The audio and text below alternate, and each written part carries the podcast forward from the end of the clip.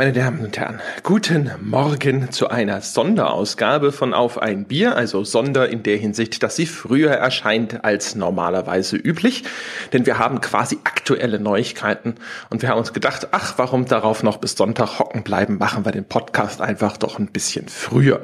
Es geht um Ubisoft, es geht um Vivendi und Vivendi möchte gerne Ubisoft übernehmen. Das ist sozusagen in den letzten Tagen durch die Medien gegeistert und seitdem so die ganze Geschichte recht ernst geworden ist, haben wir uns jetzt sehr viel umgehört, haben auch mit ganz vielen Menschen gesprochen, insbesondere bei Ubisoft, aber auch so im Rest der Industrie um mal eine, ja, eine Lageanalyse anbieten zu können. Darum soll es heute gehen. Das ist ein relativ spannendes Thema, insbesondere deswegen, weil sich auf der Hauptversammlung von Ubisoft in knapp zwei Wochen, am 29.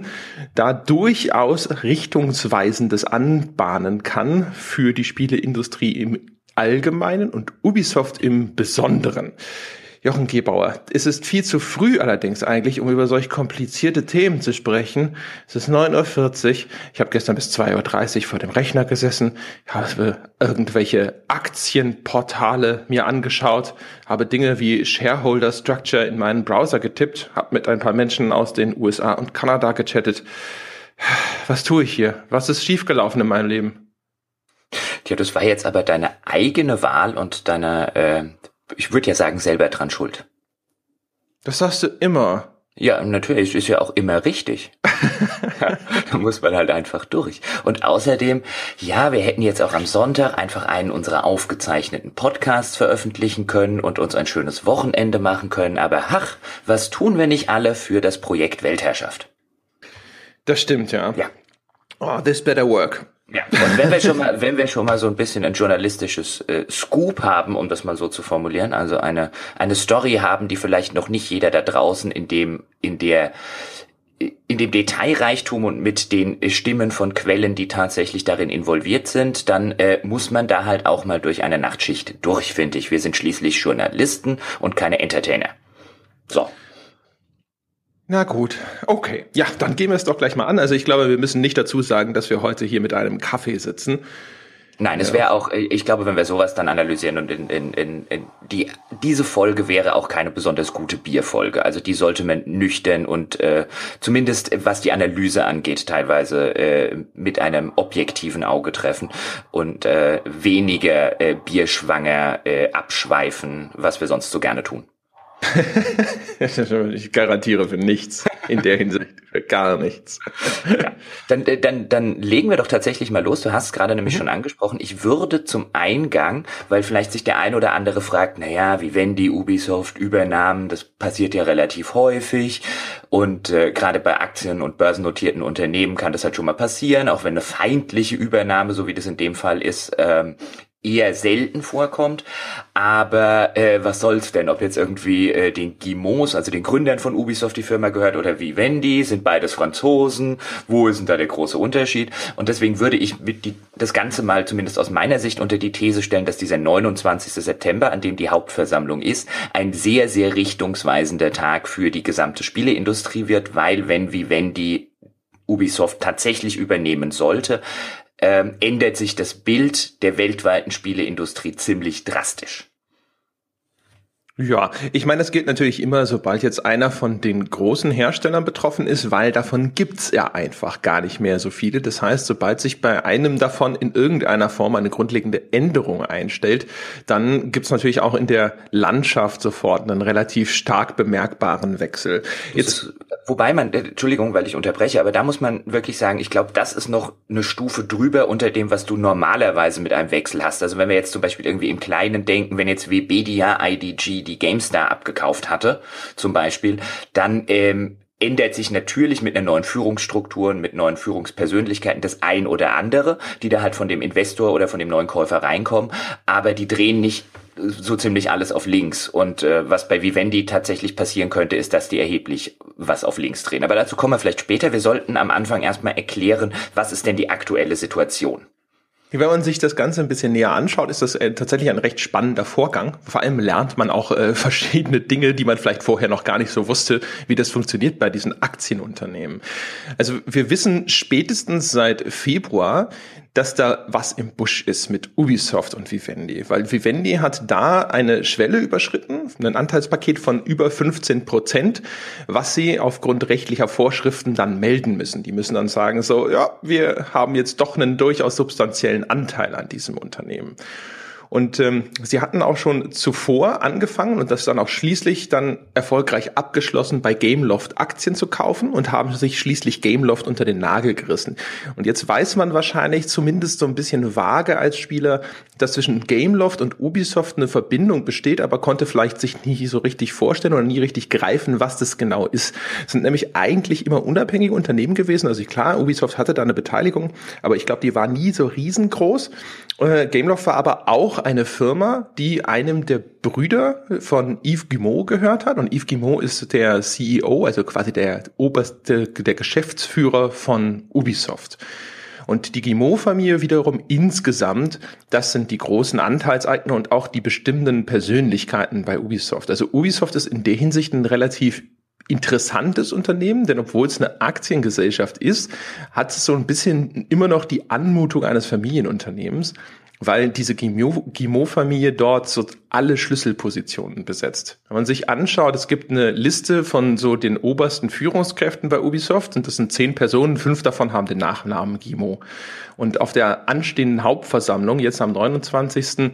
Äh, da wird unter anderem auch gesprochen über die Kompensation von der Geschäftsleitung und alle Namen, alle Namen, die da auf der Agenda stehen in der Hinsicht, sind Gimos. Also man sieht, dass das halt sehr stark geprägt ist durch diese Familie. Und äh, das, da kommen wir vielleicht später auch nochmal zu, warum das Ubisoft auch als Publisher und in der Art, wie Ubisoft dasteht und funktioniert, zu ja, doch durchaus was Besonderem macht, würde man sagen. So, und jetzt hatten sie also, Gameloft wurde von Vivendi schon geschluckt. Durchaus, sage ich mal, mit äh, naja, Geschmäckle ist zu viel gesagt, weil in der Finanzwelt ist es wahrscheinlich nicht irgendwie was Amoralisches, was da passiert ist, aber auf jeden Fall hat Vivendi von äh, einem sogenannten Squeeze-Out Gebrauch gemacht. Das heißt, wenn du eine ganz überwiegende Mehrheit an einem Unternehmen hast, dann kannst du die restlichen kleinen Anteilseigner dazu zwingen, dir diese Anteile zu geben. Also natürlich gegen eine entsprechende Abfindung aber dann gehört dir halt einfach alles. Und das hat Vivendi gemacht und hat damit quasi die GMOs aus diesem Unternehmen komplett eliminiert. Und jetzt haben sie halt auch dann eben angefangen, Anteile an Ubisoft zu kaufen. Und da wurde dann natürlich relativ schnell klar, dass sie, nachdem jetzt Gameloft, also ein Mobile Games Anbieter in ihr Portfolio gewandelt ist, äh, gewandert ist, äh, sie jetzt Interesse daran haben, eben auch noch den größeren Bruder sozusagen sich einzuverleiben oder möglicherweise auch einfach nur die Kontrolle darüber zu erlangen. Soll ich weiter monologisieren oder möchtest du auch kurz einsteigen an der Stelle? Ähm, ich würde kurz an der Stelle einsteigen, weil wir vielleicht mal ganz kurz noch erklären sollen, bevor wir jetzt äh, äh, zu Ubisoft tatsächlich springen, ähm, was Vivendi eigentlich ist und wer dahinter steht. Bei Vivendi handelt es sich um den größten französischen Medienkonzern, denen gehören zum Beispiel Pay-TV-Angebote wie äh, Kanal äh, Plus, ähm, oder eben auch, ich glaube, Universal Music gehört zu denen. Also die sind gerade im Musikbereich immer noch sehr, sehr groß und äh, mit sehr viel Starkraft unterwegs. Die haben teilweise, ich glaube, die haben Helene Fischer unter Vertrag und Sting und äh, noch eine ganze Reihe von namhaften Musikern. Denen gehörte zum Beispiel auch Watch Ever. Da wurde ja jetzt gerade im Juli bekannt gegeben, dass die Ende des Jahres in Deutschland den Dienst einstellen. Und die sind im Spielebereich kein ganz ungeschriebenes Blatt, weil ihnen lange Jahre Activision Blizzard gehört hat. Und die Anteile an Activision Blizzard haben sie angefangen 2013 dann abzustoßen. Die haben sehr lange einen Käufer gesucht, dann kam es so zu einem Management-Buyout, also Activision hat sich quasi selbst gekauft. Und äh, vorher hat halt Vivendi lange Jahre, sie sind teilweise auch noch äh, als Publisher früher so ein bisschen in Erscheinung äh, getreten, war Vivendi lange, lange Jahre im äh, Spielebereich unterwegs, hat dann, wie gesagt, die Anteile an Activision Blizzard verkauft, nämlich an das Management äh, selbst und hat sich so von dem, von dem Spielemarkt so ein bisschen wieder entfernt. Und da geisterte damals, als das passierte, also als Vivendi einen Käufer suchte, geisterte immer so ein bisschen rum, hm, warum wollen die denn Activision Blizzard loswerden? Activision Blizzard ist doch eine, ist doch eine profitable Sparte. Die haben wirklich Marken, die was wert sind. Warum wollen die das loswerden? Und äh, damals geisterte so ein bisschen durch die Branche Branche die Sache, naja, Vivendi will jetzt nichts mehr mit Spielen am Hut haben. Das ist nicht denen ihre Expertise, die wollen sich auf ihr Kerngeschäft konzentrieren und ähm, wollen jetzt gerade bei der Zukunft sich so ein bisschen neu aufstellen mit Dingen, wo sie sich vielleicht intern besser auskennen. Jetzt kam dann Anfang des Jahres so die ersten Gerüchte auf, hm, Anscheinend wollen sie sich bei Ubisoft einkaufen. Anscheinend hat Ubisoft überhaupt keine Lust dazu. Also das ist ja wirklich ein eher von langer Hand geplantes Manöver, was sie da im Hinblick auf Ubisoft machen. Und das ist nicht unbedingt das Manöver eines Unternehmens, das eigentlich mit dem Spielebereich gar nichts am Hut haben will und äh, dann aber trotzdem sagt, wir lassen sie jetzt mal auf ein Jahr lang äh, so eine Übernahmeschlacht ankommen. Also haben einige Leute immer so sich gewundert, hey, die wollten doch erst gerade vor drei Jahren aus dem Spielesegment raus, jetzt wollen sie mit dieser Macht wieder rein. Was ist da los? Warum haben die sich um 180 Grad gedreht? Und ich glaube, da hast du ja ein bisschen recherchiert, dass diese Meldungen, die damals so rumgegeistert sind, eigentlich nicht akkurat waren und es damals, wie wenn die tatsächlich eher darum ging, einfach sehr schnell Cashflow zu generieren generieren. So ein ganz klares Bild gibt es da nicht. Also es gibt zwei Perspektiven auf das Ganze. Also es gibt Leute, die sagen, Vivendi hat sich damals sozusagen eher ein bisschen aus der Not dazu entschieden, diesen Buyout zu akzeptieren, also als Activision sich quasi so die eigene Unabhängigkeit erkauft hat. Äh, weil sie ein Cashflow-Problem hatten. Vivendi hatte wohl, und das aber auch schon eine Dekade vorher oder so, einen, einen CEO, der da auf eine relativ wilde Einkaufstour gegangen ist und hat da relativ viele Schulden aufgehäuft und äh, diese Investitionen haben sich alle nicht amortisiert. Also Vivendi saß auch auf einem großen Haufen von Schulden und dann hat man sich irgendwann entschlossen, diesen Schuldenberg abzubauen, indem man sehr viele Besitztümer abgestoßen hat, darunter eben dann auch diese Anteile an Activision Blizzard. Und da hat Vivendi eine unglaubliche Menge an Geld generiert. Ich glaube, 35 Milliarden sollen sie damals durch diese ganzen Verkäufe eingenommen haben. Und jetzt haben sie einen guten Teil dazu benutzt, um erstmal Schulden abzubauen. Das heißt, dann haben sie natürlich auch weniger laufende Verbindlichkeiten. Für sowas muss man ja hinterher Zinsen bezahlen und ähnliches und muss irgendwelche Kredittilgungen bedienen. Hat also das Unternehmen erstmal da ein bisschen konsolidiert und auf sicherere Füße gestellt. Und jetzt sitzen sie da und haben aber noch anscheinend genügend Geld über und sind gerade wieder dabei, relativ aggressiv neue Zukäufe zu machen. Das liegt aber auch daran, dass jetzt die Firmenleitung dort wieder gewechselt hat. Und zwar ist da jetzt der Vincent Bolloré an der Spitze. Ein berüchtigter Geschäftsmann, wenn man so liest, in Frankreich, also der auch berühmt und berüchtigt dafür ist, tatsächlich sehr aggressiv zu agieren. Und der hat jetzt auch die Konzernstrategie so ein bisschen wieder auf etwas umgeschwenkt, was bei vielen anderen Medienunternehmen eigentlich schon so ein bisschen als gescheitert gilt, nämlich so alles aus einer Hand Systeme da zu schaffen. Also der will im Grunde genommen Vivendi umbauen zu so einem großen Medienunternehmen, das zum Beispiel eben Film und Musik und Internet und alles anbietet oder zumindest Zugriff auf all diese Kanäle hat. Und in diesen Mix rechnet er auch Videospiele mit ein. Und deswegen jetzt hier das große Interesse an Ubisoft. Du hast jetzt gerade den, den Vincent Bolloré schon erwähnt und du hast auch kurz äh, angesprochen, warum der so ein bisschen interessant ist in der Hinsicht, weil er eben in der Finanzwelt tatsächlich als, ich glaube, ich habe irgendwo gelesen, er gilt als der gefürchtetste Investor Frankreichs weil es tatsächlich anscheinend sein, sein Modus operandi ist, so ähnlich zu agieren, wie er das jetzt bei Ubisoft macht, also irgendwelche ähm, sich Firmen rauszusuchen, die ein Wachstumspotenzial haben, dann massiven Druck aufzubauen, bis irgendwie, bis das Unternehmen diesem Druck nicht mehr standhalten kann und dann wird sozusagen dort einmarschiert. Äh, mit den und die wichtigen Positionen mit den eigenen Leuten besetzt und so weiter.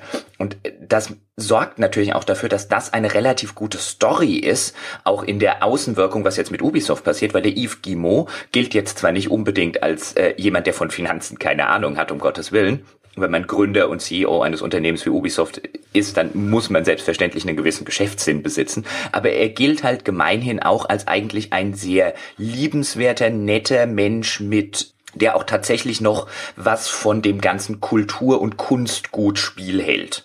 So, so gebärt er sich ein bisschen, aber so gilt er auch innerhalb der Branche. Also das ist jetzt nicht, nicht die Sorte CEO, vor denen jeder Angst hat, weil er, weil sie, weil sie cholerisch sind und nur die, den nächsten Aktienkurs im, im Hinterkopf haben und alles auf Profit maximiert ist. Der ist auch in seinem Unternehmen ein sehr beliebter Ober, oberer Chef und so treffen da so ein bisschen auch natürlich zwei Welten aufeinander oder so zwei Revolvermänner wie in so einem alten Western. Das sorgt natürlich noch zusätzlich dafür, dass es eine, dass es eine coole Geschichte ist. einfach in der Außenwahrnehmung und das ist das dann natürlich dann, wenn diese zwei Welten aufeinander prallen mit dem mit dem Bolloré und dem Guimont äh, jeweils an der Spitze, dass es dann halt auch schon so ein bisschen ist, das sind halt einfach zwei, die sehr wahrscheinlich einen Konzern jeweils in eine vollkommen andere Richtung entwickeln würden. Und äh, dir wurde, glaube ich, nachgetragen, das hattest du mir dann erzählt, eine schöne, äh, schöne Anekdote zu diesen beiden. ja, das stimmt. Zu dem Guimau vielleicht später dann noch mal ein bisschen mehr. Also da gibt's ja auch Schattenseiten an der Art, wie er agiert. Und äh, bei dem Vincent Bolloré ist es tatsächlich so, also der, der hat einfach den, den Ruf, so die Personifizierung des Raubtierkapitalismus zu sein. Und es gibt eine schöne Anekdote, die man so aus, aus dem Hause Ubisoft erzählt, die das auch ganz gut veranschaulicht, ob sie nun stimmt oder nicht. Und zwar sollen Yves Guillemot und der Vincent Bolloré durchaus mal ja, der eine sagt, richtig befreundet gewesen sein oder zumindest gute Bekannte gewesen sein. Und dann hat der Bolloré irgendwann zu dem Yves gesagt, so hier, ne, interessantes Unternehmen, ist ja cool. Kannst du mir nicht mal so eine Studiotour organisieren, dass ich mir anschauen kann, was du so machst? Und der Yves hat gesagt, hey, na klar. Und äh, soll das dann quasi auch persönlich in die Wege geleitet haben, dass der Vincent da mal sich anschauen kann, was er so treibt. Und ein paar Monate später hat er dann halt angefangen, ihm das Unternehmen unter dem Hintern wegzukaufen. Und da muss man sagen, wenn man sich die, die Geschichte von Vincent Bolloré anschaut, Yves Guillemot, du hättest es besser wissen können, weil der auch, es gibt da Geschichten, da ist er bei einem früheren Klassenkameraden von ihm eingestiegen und hat sich mit dem auch eine ganz erbitterte Übernahmeschlacht geliefert und hat dann hinter dessen Entscheidungen irgendwo in der Presse diskreditiert und so weiter. Also es gibt sehr, sehr viele Geschichten über Vincent Bolloré, wo sich Leute hinterher ähnlich geäußert haben, so nach dem Motto, ja, und dann auf einmal ja, stand er mit einem Fuß in meinem Büro. Äh, kommen, wir, kommen wir aber an der Stelle wieder zurück auf den aktuellen Status quo, damit wir nicht zu äh, weit abbiegen und äh, dahin, ähm, wie sich, wie sich dieses ganze Übernahmeschlacht jetzt so ein bisschen manifestiert auf hin zu dieser Hauptversammlung am 29. September, weil im Juli hat dann Vivendi bekannt gegeben, dass sie jetzt ähm, in, einer, in einer Meldung vom 18. Juli, äh, genauer gesagt dieses Jahres, dass sie jetzt 22,8 Prozent der Ubisoft-Aktien halten und 20,2 Prozent der Stimmrechte, die mit diesen Aktien einhergehen. Das heißt, Vivendi hält jetzt mehr als die Guimau-Familie, die man bei 15 Prozent etwa vermutet. Und das gestaltet sich jetzt so. Im ersten Moment würde man sagen, okay, der eine 20, der andere 15, ist doch eh schon verloren. Jetzt geht man allerdings davon aus, dass auf dieser Hauptversammlung jetzt jeweils beide Lager sozusagen ihre Geschütze in Stellung bringen und ihre Armeen hinter sich vereinen. Ähm, man geht davon aus, dass die Großaktionäre, die Ubisoft noch besitzt und die tatsächlich erstmal nur auf Rendite aus sind, sich wahrscheinlich eher hinter dem Bolloré versammeln.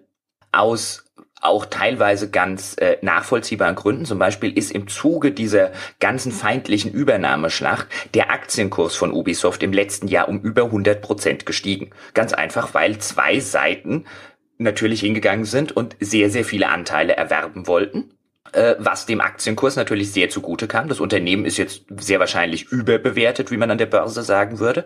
Und der Aktionär, dem jetzt vielleicht der Bolloré ein Angebot macht, mehr der Anteile einzukaufen, um auf, um auf einen höheren Anteilsanteil zu kommen und vor allen Dingen auch auf ein höheres Stimmrecht vielleicht zu kommen.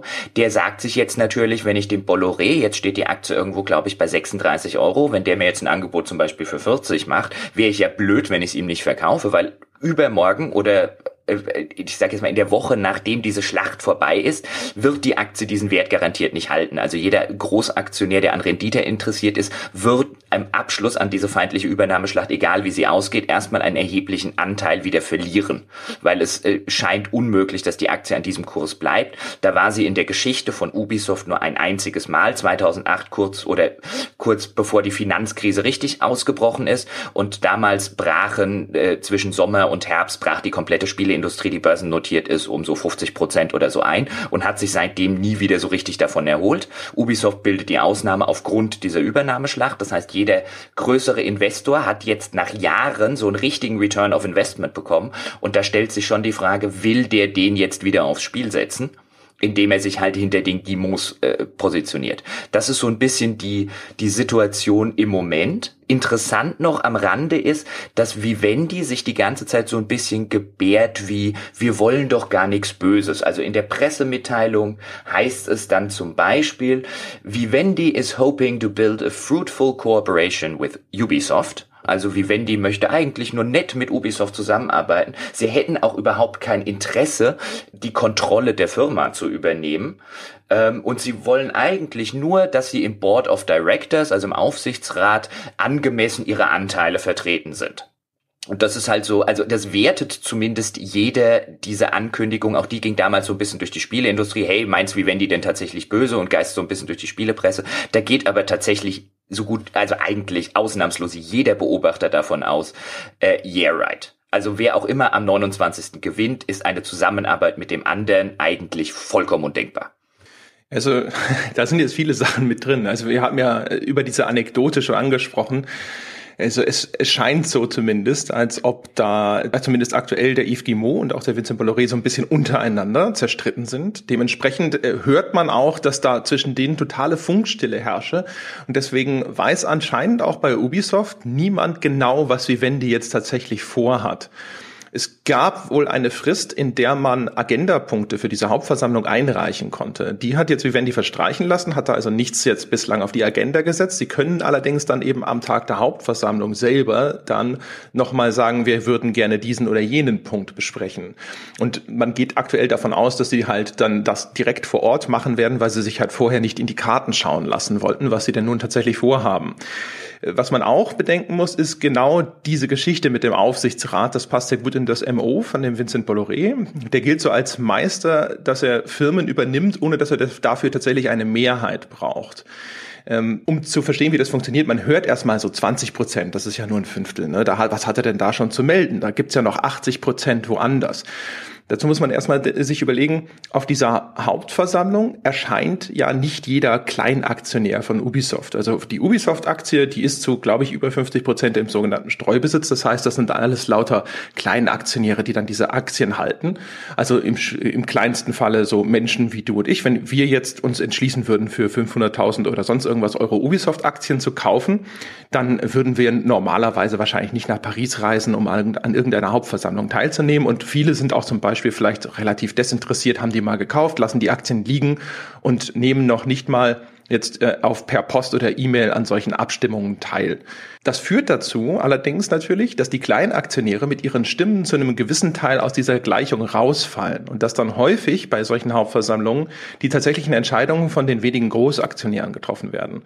Wenn jetzt also zum Beispiel, keine Ahnung, hier nehmen wir mal jetzt wirklich nur das Radikalbeispiel, um es besser verdeutlichen zu können. Wenn jetzt 50 Prozent von den Anteilseignern Kleinaktionäre sind, die sich nicht für diese Hauptversammlung interessieren und nie eine Stimme in die eine oder andere Richtung abgeben, dann bleibt von dem Rest, dann, und wenn du 20 Prozent hast, werden da drauf einmal 40 Prozent draus. Weil du auf einmal einen viel größeren Anteil der Stimmen hast, die dann eben tatsächlich anwesend sind ja, und tatsächlich auch ausgezählt werden.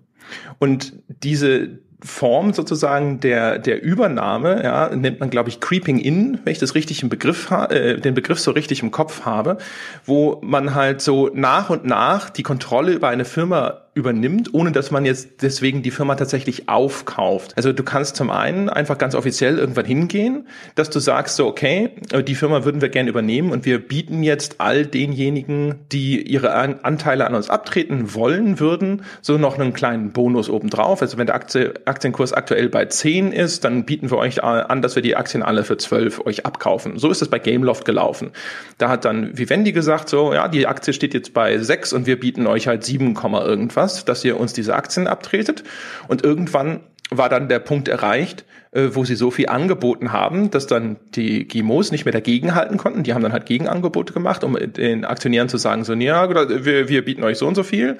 Und dann wurde Gameloft eingesammelt. Und hier bei Ubisoft ist es so, dass sie dann halt jetzt bislang immer unter einer Schwelle von 30 Prozent geblieben sind, wo sie dann auch ein solches Angebot machen müssten und jetzt aber versuchen dann zum Beispiel eben sich Aufsichtsratssitze zu besorgen. Und das macht der Bolloré wohl sehr gerne, dass er dann halt eben genau sich Mehrheiten beschafft, die notwendig sind, um in solchen Hauptversammlungen wichtige Entscheidungen treffen zu können, dann seine Leute in der Firma unterbringt und dadurch dann beginnt die Firma zu steuern.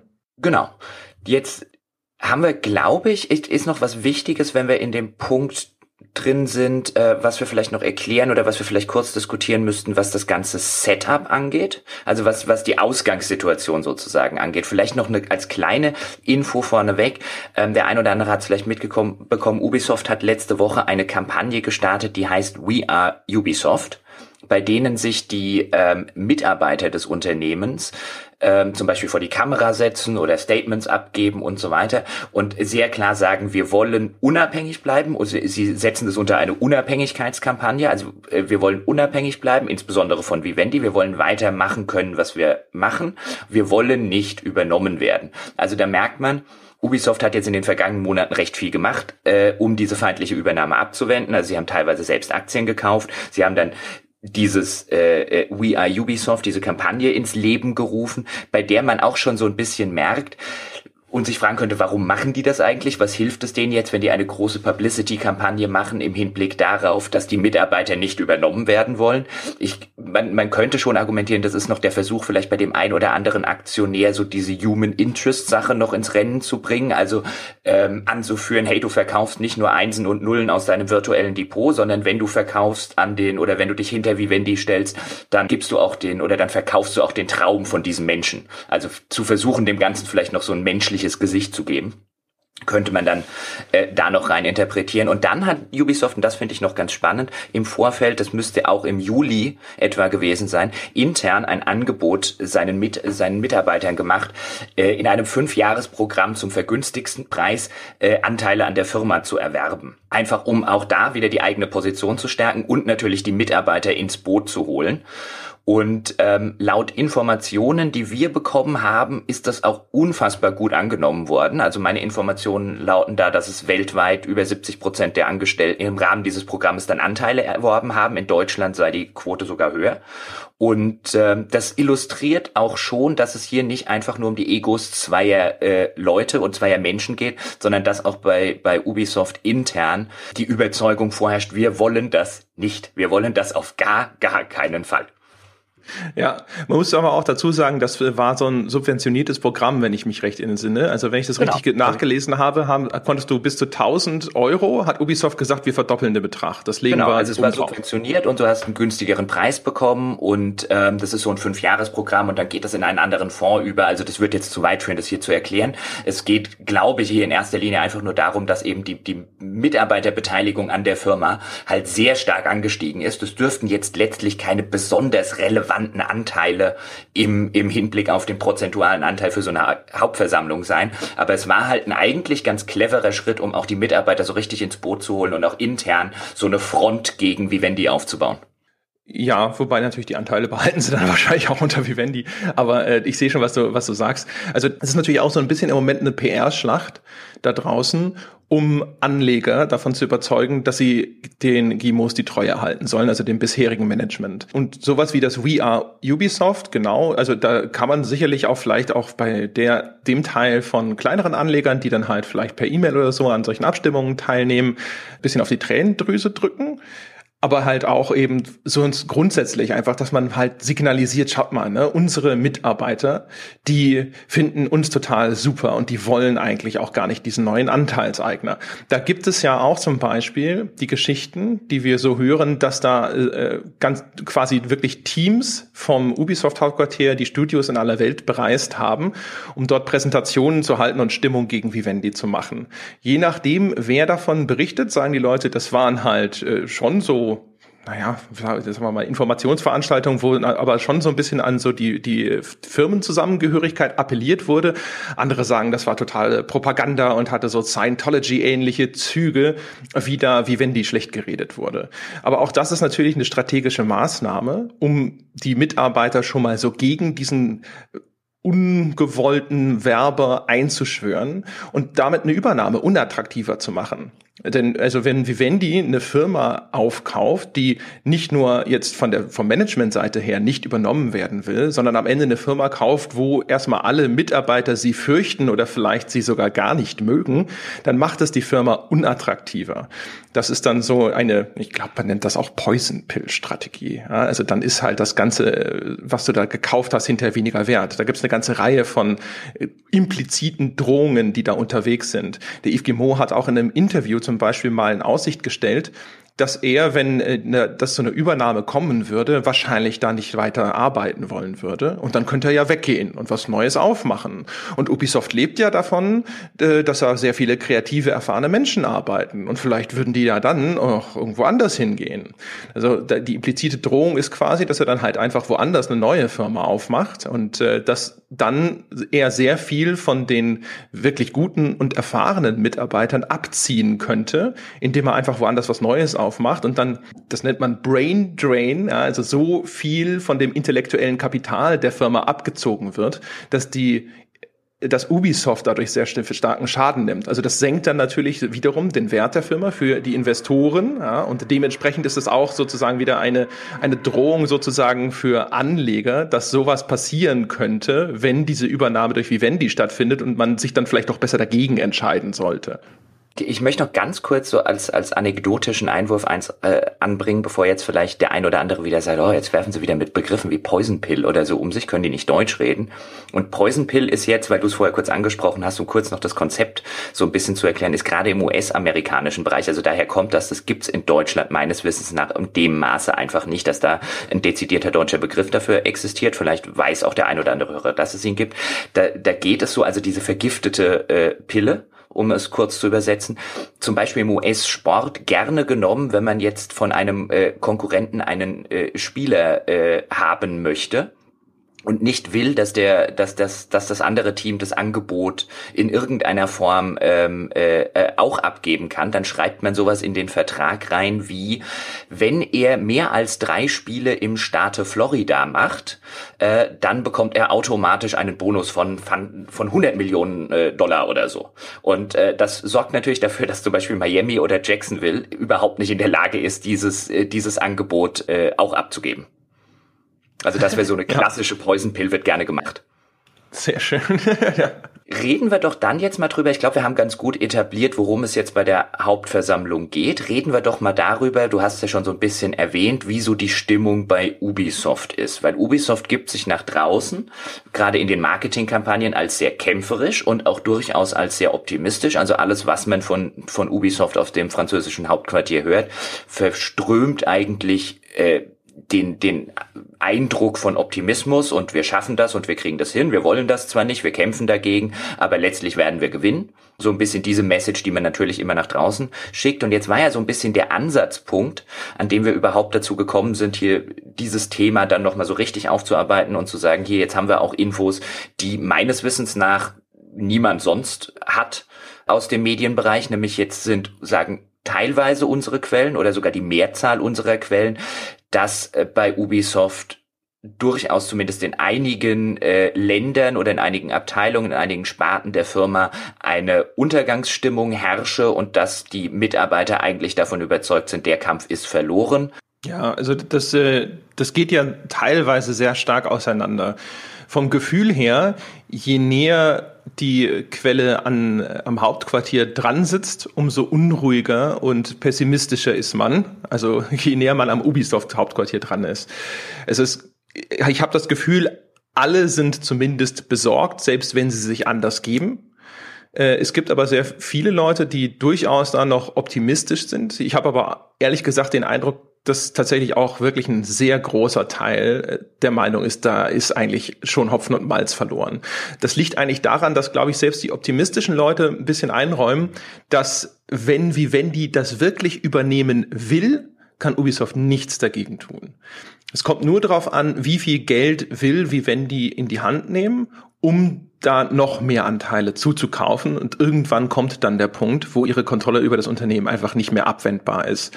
Und die Annahme, dass Ubisoft die Investoren noch überzeugen können wird, das halten sehr viele für eher unwahrscheinlich, weil die anderen großen Anteilseigner an Ubisoft, das sind eigentlich ausschließlich irgendwelche Finanzunternehmen. Das sind irgendwelche riesigen Fonds, irgendwelche Vermögensanlagefirmen, die dann teilweise auch in anderen Publishern investiert sind wo man sagt, die werden nur hinterher drauf schauen, wie sie das meiste Geld machen. Und unter anderem könnten sie das meiste Geld machen, indem sie einfach an Vivendi ihre Anteile verkaufen zu einem Kurs, der dann wahrscheinlich sogar noch einen Ticken höher sein könnte, als er jetzt gerade ist. Und gerade jetzt wäre er wahrscheinlich sogar relativ günstig für die. Und die würden vor allem auch drauf schauen, was ist denn perspektivisch und rein nach der Rendite das Beste für Sie, was mit diesem Unternehmen geschieht. Und auch da sind einige der Leute der Meinung, äh, einen Umbau bei Ubisoft würde wahrscheinlich, wenn man das aus so einer reinen, wie viel Geld springt dabei raus Sicht betrachtet, dem Unternehmen durchaus gut tun. Also Ubisoft hat ja, das wurde ja jetzt auch im äh, Laufe dieser Kampagne, ich glaube auch auf dieser We Are Ubisoft Seite deutlich herausgestellt, sie haben 32 Studios in aller Welt. 32. Also das ist tatsächlich auch noch deutlich mehr, als ich geschätzt hätte.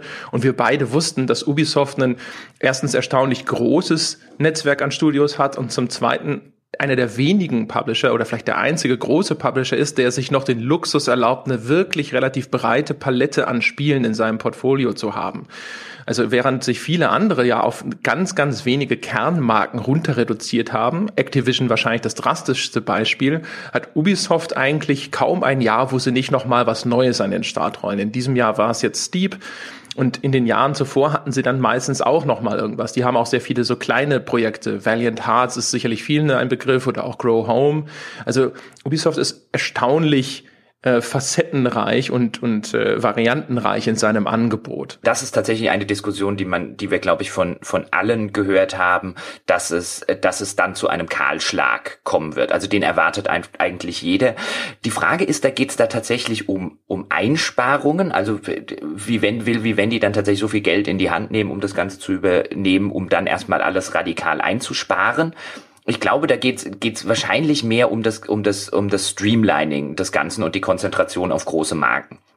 Und äh, ich hatte jetzt zum Beispiel just vorhin, bevor wir das aufzeichnen, noch den Artikel von Petra Fröhlich bei Gameswirtschaft gelesen, die sich auch mit dem Thema ein bisschen beschäftigt hat und relativ gut die, äh, die Ausgangssituation dort zusammengefasst hat. Und sie argumentiert auch so ein bisschen auf der Ebene, dass eben Ubisoft, wie du gerade schon gesagt hast, noch facettenreicher ist als große Publisher. Daraus entspann sich dann bei Facebook eine Diskussion, wo ähm, Kommentatoren gesagt haben, das stimme ja alles so gar nicht und so könnte man das ja alles gar nicht sehen. EA und Co. seien da ja auch nicht äh, mehr Mainstream als Ubisoft. Die hätten ja auch noch Marken abse also eigene Marken gelauncht und ungewöhnliche Marken und da sei Ubisoft ja nicht besser oder schlechter als jeder andere. Und ich glaube, hier tut es an der Stelle einfach mal Not, auch ein bisschen mit Fakten zu operieren, weil das ist nachweislich falsch. Also ich habe mir jetzt zum Beispiel mal kurz angeguckt, die Jahre 2013 bis 2017, also das, was bislang für 2017 auch bekannt und angekündigt ist, an neuen IPs. Also an Mark, an, an oder an nicht nur IPs, sondern einfach an Spielen, an größeren Spielen, äh, jetzt mal rausgenommen Mobile-Sachen, iOS-Sachen, größeren Spielen, die nicht auf einer schon lange, jahrelang etablierten Marke basieren. Und da sind wir bei, bei Ubisoft sind wir, und da kommt dann immer, bei der Größe kommt es immer so ein bisschen auf die Definition an. Also plus minus eins kann man da durchaus immer verargumentieren, vielleicht auch mal plus minus zwei. Aber ich zähle bei Ubisoft acht Spiele seit 2013 plus eins, nämlich For Honor 2017, die nicht auf einer etablierten Marke basieren. Und wenn wir das kurz vergleichen, bei EA bin ich bei zwei bis drei. Auch da kann man, je nachdem, wie man es argumentieren möchte. Bei Activision bin ich bei zwei bis drei, bei Take-Two bin ich bei drei.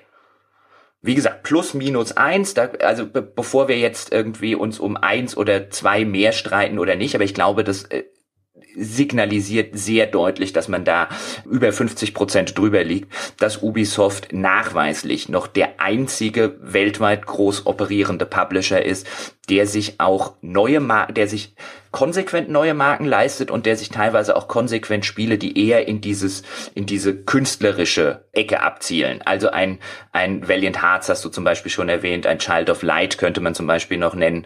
Ähm, das sind Spiele, die es de facto bei keinem anderen Publisher gibt und ich glaube auch nicht geben wird wenn man zum Beispiel bei EA schaut, was die in der in der gleichen Zeit diese neuen Marken, dann äh, rechnet man da ein Unravel und ein Fest dazu, was ja eher auf der Basis basiert, wir haben ein Indie-Spiel eingekauft. Das sind ja nicht unbedingt, oder?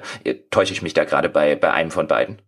Wenn nee, das sind, das sind äh, Third-Party-Projekte genau, und die Sachen von Ubisoft, die kommen ja dann tatsächlich richtig, aus internen Studios. Richtig, die produzieren das intern selbst und da leistet sich noch noch Ubisoft und ich habe es vorher schon gesagt, natürlich ist es ein börsennotiertes Unternehmen, natürlich sind die auf Gewinne und Rendite bedacht. Alles andere anzunehmen wäre wäre äh, albern, aber die leisten sich halt gleichzeitig noch Spiele, von denen sie auch intern, auch das habe ich übrigens von Ubisoft gehört, also das waren auch intern keine Spiele, die auf Rendite teilweise ausgelegt waren. Die hat man sich einfach geleistet geleistet, wie jetzt zum Beispiel ein Valiant Hearts. Da ist man nicht davon ausgegangen, dass man mit dem Ding Kohle verdient. Das macht Ubisoft tatsächlich auch noch, natürlich in einem erheblich kleineren Maße, als dann eine Marke wie in Assassin's Creed in den letzten Jahren gemolken wird. Auch das existiert selbstverständlich bei Ubisoft, um die Rendite reinzuholen. Aber im krassen Gegensatz zu eigentlich allen anderen Publishern leisten die sich halt auch noch kleinere Kunstprojekte, um es so rum zu formulieren. Und da geht man überall davon aus, dass das Geschichte sein wird, äh, wenn, wie wenn die das Ganze übernimmt. Und auch, dass diese 32 Studios, die sie sich weltweit leisten, also was uns die Quellen gesagt haben, war ein, sie rechnen damit, dass 15 bis 20 von den Dingen zugemacht werden. Und aus deutscher Sicht interessant, Ubisoft ist auch der einzige weltweit agierende große Publisher von diesem großen Publisher-Konzern, der sich noch deutsche Studios leistet. In-house bekannteste dürfte wahrscheinlich Blue Byte sein mit Siedler und Anno.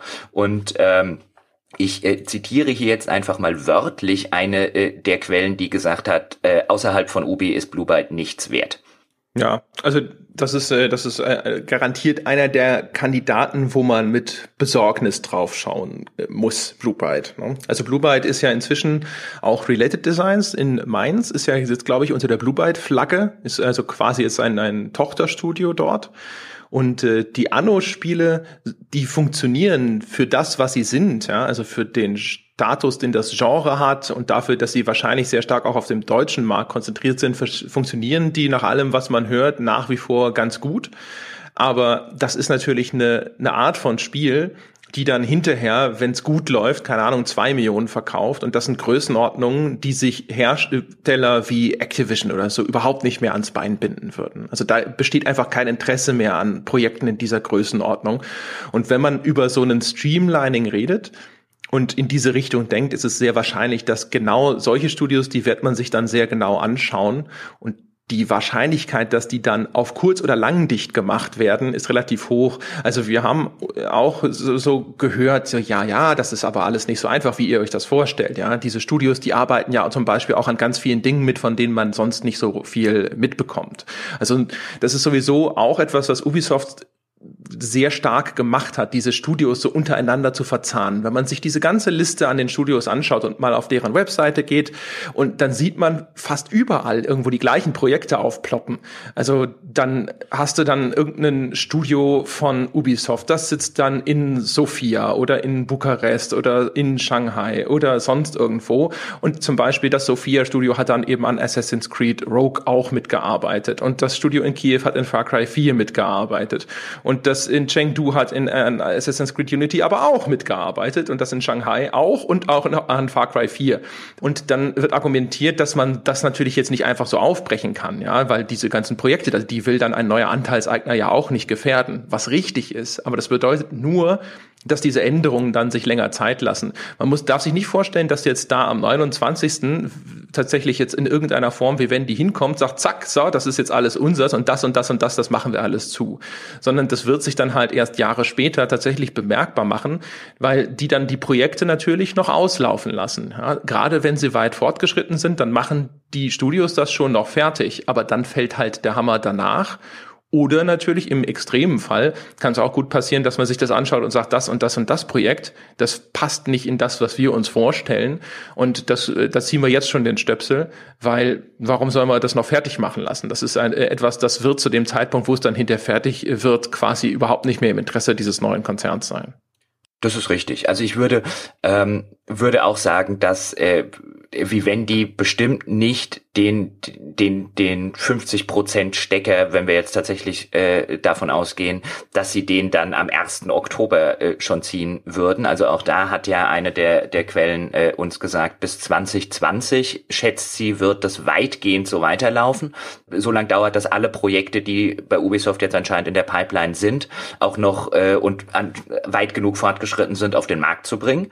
Danach wird aber allenthalben eben mit diesem großen Kahlschlag gerechnet. Ich würde persönlich aber auch davon ausgehen, dass das ein oder andere relativ schnell zu wäre. Also wenn ich bei Blue Byte gerade arbeiten würde, würde ich mir ernsthaft Sorgen vor dieser Übernahme machen, weil die haben, das, das seit dem letzten Anno liegt nicht mehr, liegt nicht so viel Zeit hin. Also das nächste Anno ist sehr wahrscheinlich noch nicht in einem Stadium, wo man jetzt sagt, da stecken schon drei Jahre Arbeit und so und so viele Millionen drin. Das bringen wir jetzt noch schnell auf den Markt. Ähm, Deswegen könnte ich mir sehr gut vorstellen, dass Blue Byte eben eins der Studios ist, die wirklich Angst haben müssen, weil die Sachen auch äh, mit Siedler und Co. in, in letzter Zeit, jetzt kam ja dieses Champions of Ontario, oder? Das war jetzt ja auch nicht unbedingt die Sorte Spiel, die dazu geneigt war, äh, Millionen zu verkaufen und äh, gute Presse zu generieren. Das war ja, glaube ich, auch, war das nicht das Ding, was mal Siedler 8 werden sollte und dann wird es irgendwie umgestrickt zu dem äh, Champions of Ontario. Ich glaube, das hat keine besonders glückliche Entwicklungsgeschichte. Man muss da ein bisschen äh, differenzieren. Also Related Designs, wie die Firma ja früher hieß, die die Anno-Spiele macht, das ist so ein Ding, wo man sich denken würde, okay, die werden sie vielleicht einfach verkaufen die werden sie vielleicht nicht einfach dicht machen. Ubisoft, äh, also das Team, das dann in Düsseldorf sitzt, die also zum Beispiel Siedler Online gemacht haben, die haben meines Wissens seit Siedler Online nicht mehr so einen richtig großen Wurf gemacht. Die, für die kommt das total zur Unzeit. Also es gab eine Zeit, da wurde mir immer erzählt, dass Blue Byte jetzt das Kompetenzzentrum für Free-to-Play sein soll bei Ubisoft und da wuchs auch das ganze Studio ganz gewaltig. Und äh, das war zu dieser Siedler Online-Zeit, da saßen die ziemlich fest im Sattel. Ich kann mir vorstellen, dass aber jetzt, wo auch diese dieses Geschäftssegment für Ubisoft anscheinend auch jetzt nicht mehr diese Bedeutung hat und bei Ubisoft, äh, Entschuldigung, bei Blue Byte, diesem Kern Blue Byte von, von früher sozusagen, also die, die, das war ja zuerst das erste Blue Byte, das Ubisoft hatte, da würde ich mir am ehesten Sorgen machen, dass die dann einfach sagen so, ja, was habt ihr denn vorzuweisen? Sich wahrscheinlich nochmal angucken, was auch immer es ist, woran die gerade arbeiten. Und dann muss man hoffen, dass die gerade was sehr vielversprechendes an Eigenentwicklungen in Arbeit haben. Und wenn die jetzt zum Beispiel nur irgendwo äh, Zulieferer sind für Großprojekte, an denen eigentlich im Kern andere Studios arbeiten, Puh, also dann, äh, da würde ich mir zumindest so aus meiner zugegebenen ja, Laienperspektive Sorgen machen. Nun bist du ja auch immer derjenige von uns, der äh, das Ganze immer eher optimistisch sieht und bei dir ist ja das Glas auch immer noch dann halb voll, wenn es runtergefallen ist, äh, äh, in tausend Scherben zersprungen, jemand hat die Scherben weggekehrt und in den Mülleimer geworfen, bist du ja immer noch der Meinung, irgendwie sei es schon noch ein bisschen halb voll. Ähm, insofern äh, hast du da, glaube ich, einfach eine, eine etwas optimistischere Sichtweise. Ich äh, habe vorher ja die Quelle schon zitiert, die gesagt hat, außerhalb von Ubisoft ist Bluebird nichts wert. Also das ist ja schon eine sehr harte Aussage. Jetzt kann man natürlich, natürlich immer unter dem Kontext, dass äh, vielleicht just äh, äh, bei dieser Quelle in diesem Umfeld halt eher die Untergangsstimmung herrscht als woanders ähm, und dass das Ganze halt unter dem Eindruck des, oh mein Gott, wir werden alle sterben, the sky is falling und so weiter äh, stattfindet, so eine Aussage. Aber ich glaube auch schon, dass äh, auch das Related Designs wird Schwierigkeiten haben, einen Käufer zu finden, weil ich habe es vorher schon skizziert. Ubisoft ist der einzige von den großen weltweit agierenden Publishern, von den großen Konzernen, die in Deutschland noch ein Studio haben. Und wäre irgendein anderer daran interessiert, eins zu haben, hätte er schon längst eins haben können. Die haben die alle, äh, die, die noch welche hatten, wie jetzt EA mit Phenomic und so weiter, die haben die alle dicht gemacht. Das heißt, ich gehe auch nicht davon aus, dass die Marke Anno dann tot ist und so weiter, aber das wird sich, wenn es weiter existiert, meiner Einschätzung nach dann erheblich verkleinern. Dann reden wir vielleicht von, keine Ahnung, von jemandem wie Koch oder so, der dann die Marke Anno übernimmt, aber dann sitzen bei Bluebird plötzlich nicht mehr 200 Mitarbeiter. Das ist dann, ähm, in diesen Größenordnungen kann man dann, glaube ich, nicht mehr denken. Und das kommt ja noch dazu, wenn ich eingangs gesagt habe, dieser 29. September und die Schlacht um die Übernahme ist in so ist richtungsweisend, dann liegt das auch daran, wie sich eine Branche verändern wird, nicht nur im Hinblick auf die releaseden Spiele, die dann tatsächlich irgendwann bei dem Spieler ankommen, sondern überall hinter den Kulissen. Wenn jetzt zum Beispiel in Deutschland ein Bluebird dicht gemacht wird, dann ist das relativ fatal für den deutschen Entwicklungsmarkt. Im Hinblick darauf, dass eben das letzte Studio, das noch für einen großen Publisher oder bei einem großen Publisher entwickelt, auch wenn es natürlich jetzt Teil und kein externer Pub äh, Entwickler mehr ist, ähm, dicht ist, dann haben wir keins mehr in Deutschland. Also dann haben wir nur noch nur noch natürlich auch in Anführungszeichen die kleinen, äh, entweder die Indie-Entwickler oder die, die dann eben zu so einem mittleren Publisher, wie jetzt vielleicht zu Koch gehören, äh, in, in, der, in der großen AAA-Sparte spielt dann tatsächlich niemand mehr in Deutschland. Und ähm, gleichzeitig hättest du natürlich einen Haufen talentierte Menschen auf dem Markt, die dann plötzlich Arbeit suchen. Das kann man dann auch auf einem weltweiten, äh, äh, auf einer weltweiten Sache agieren, wenn Ubisoft, zum, äh, wenn, wenn Vivendi zum Beispiel gerade in Europa einige Studios schließt. Ähm, auch ein, ein großer Kandidat wäre das Ubisoft Studio in Frankreich, das jetzt zum Beispiel gerade das Steep entwickelt. Steep ist auch kein Titel, also diese Ski, Snowboard, äh, Free Gliding und so weiter Simulation. Ähm, das ist kein Titel, den sich, wie du hast vorher schön gesagt, Activision ans Bein binden würde. Also das ist kein Titel, den auf ein pur auf Rendite ausgelegtes Unternehmen im Portfolio hätte. Auch die wären garantiert ein Kandidat, wo man relativ schnell sagen würde, äh, da geht das Licht aus, die haben jetzt Steep fertig entwickelt und äh, noch sowas machen die nicht, zumindest nicht unter unserem Portfolio. Ähm, und äh, auch in auch in USA, auch in Kanada werden vielleicht teilweise gewisse Projekte zumindest. Ich meine, wie viele Mitarbeiter mittlerweile bei Ubisoft in Montreal sitzen. Also da sitzt halt da sitzen halt mehrere hundert Leute. Ich glaube, die haben da mittlerweile über tausend, äh, wenn ich richtig informiert bin. Da könnte man auch sagen, dass da vielleicht, wenn da das ein oder andere Projekt dann zumindest eingestellt wird, natürlich wird es weiter ein Assassin's Creed geben, natürlich wird es weiter ein Far Cry geben, aber vielleicht das ein oder andere kleinere Projekt oder die ein oder andere neue IP, die im Hintergrund in der Mache ist, wird man dann vielleicht sagen, da konzentrieren wir uns dann lieber ähm, auf äh, äh wieder auf die Assassin's Creed Marken oder auf Far Cry und dann machen wir davon alles in jährlichen äh, Schritten, wie es bei Assassin's Creed ja jetzt schon war und melken die so lange wie wir können, um so viel Rendite rauszuquetschen wie möglich. Da besteht also auch die, die durchaus nicht unwahrscheinliche äh, Chance, dass dort dann sehr viele talentierte Leute plötzlich auf der Straße sitzen. Und das verändert natürlich eine Branche nachhaltig in der Frage, machen die dann ihre eigenen Indie-Studios auf, werden die von einem anderen Publisher eingekauft, der dann vielleicht ein bisschen expandiert und sagt, hier sind jetzt so viele gute, du hast vorher Brain Drain genannt, so viele gute junge Leute auf der Straße, die lassen wir da nicht hocken und die lassen wir nicht irgendwie uns Indie-Konkurrenz machen, die holen wir uns ins Boot. Also wenn, wie wenn die das Ganze übernimmt, tatsächlich, dann glaube ich, wird man in 20 Jahren zurückgucken und wird sagen, das war einer der wichtigen Punkte in der Historie des Mediums Spiel aus Sicht, wieso hat es sich so weiterentwickelt, wie es sich weiterentwickelt? Boah, also für das Medium insgesamt, das, das ist mir noch ein, das ist mir ein Stück zu hoch aufgehängt. Aber so ein, ein Wendepunkt oder eine, etwas von großer Bedeutung, insbesondere jetzt auch vielleicht für gerade die deutsche Spielebranche und so, da bin ich echt bei dir. Ja, also das, ist, das, das Medium, also okay, jetzt nicht irgendwie in seiner Kunsthaftigkeit, also diese Dimension meinte ich nicht. Aber das geht schon so in die Richtung, auch wenn nicht ganz so extrem, wie damals, wenn man sich zum Beispiel in der Filmindustrie äh, angeschaut hat, als damals von äh, Michael Cimino das Heaven's Gate äh, so extrem gefloppt ist der Western, ähm, dann war das so der, der, das, der, dann gab so hinter den Kulissen so eine eine Entwicklung hin zu Regisseure bekommen diese Sorte Macht über Budget und so weiter nicht mehr. Jetzt werden viele Spiele Studio, äh, viele Filme Studio getrieben gemacht. Und das war da kann man jetzt auch drüber diskutieren, inwiefern das jetzt Auswirkungen auf das Mediumfilm als sich, äh, an sich hatte, aber es hatte halt massive Auswirkungen hinter den Kulissen, wie Filme dann produziert wurden, welche Macht Regisseuren eingeräumt wurde und so weiter und so fort. Und so ähnlich, wenn vielleicht nicht ganz auf diesem Niveau, äh, könnte ich mir schon vorstellen, dass das dann tatsächlich bei ähm, äh, der Fall wird, wenn wie wenn die das übernimmt und wenn wie wenn die zu diesem Kahlschlag ansetzt zumindest würde sich dann halt so das äh, eine relativ dominante Strategie herauskristallisieren, wo man sieht, okay, so arbeiten die großen Publisher anscheinend alle heutzutage. Und sowas setzt sich dann ja auch gerne auf Jahre und Jahrzehnte hinaus fort, weil es dann zu so einer Binsenweisheit wird, dass man das so machen muss. Und wenn halt alternative Modelle nicht mehr existieren, die auch erfolgreich sind, wie halt jetzt aktuell noch Ubisoft, ist es im Zweifelsfalle etwas, was zumindest eine Entwicklung auch in eine gewisse Richtung steuern kann. Das ist schon richtig.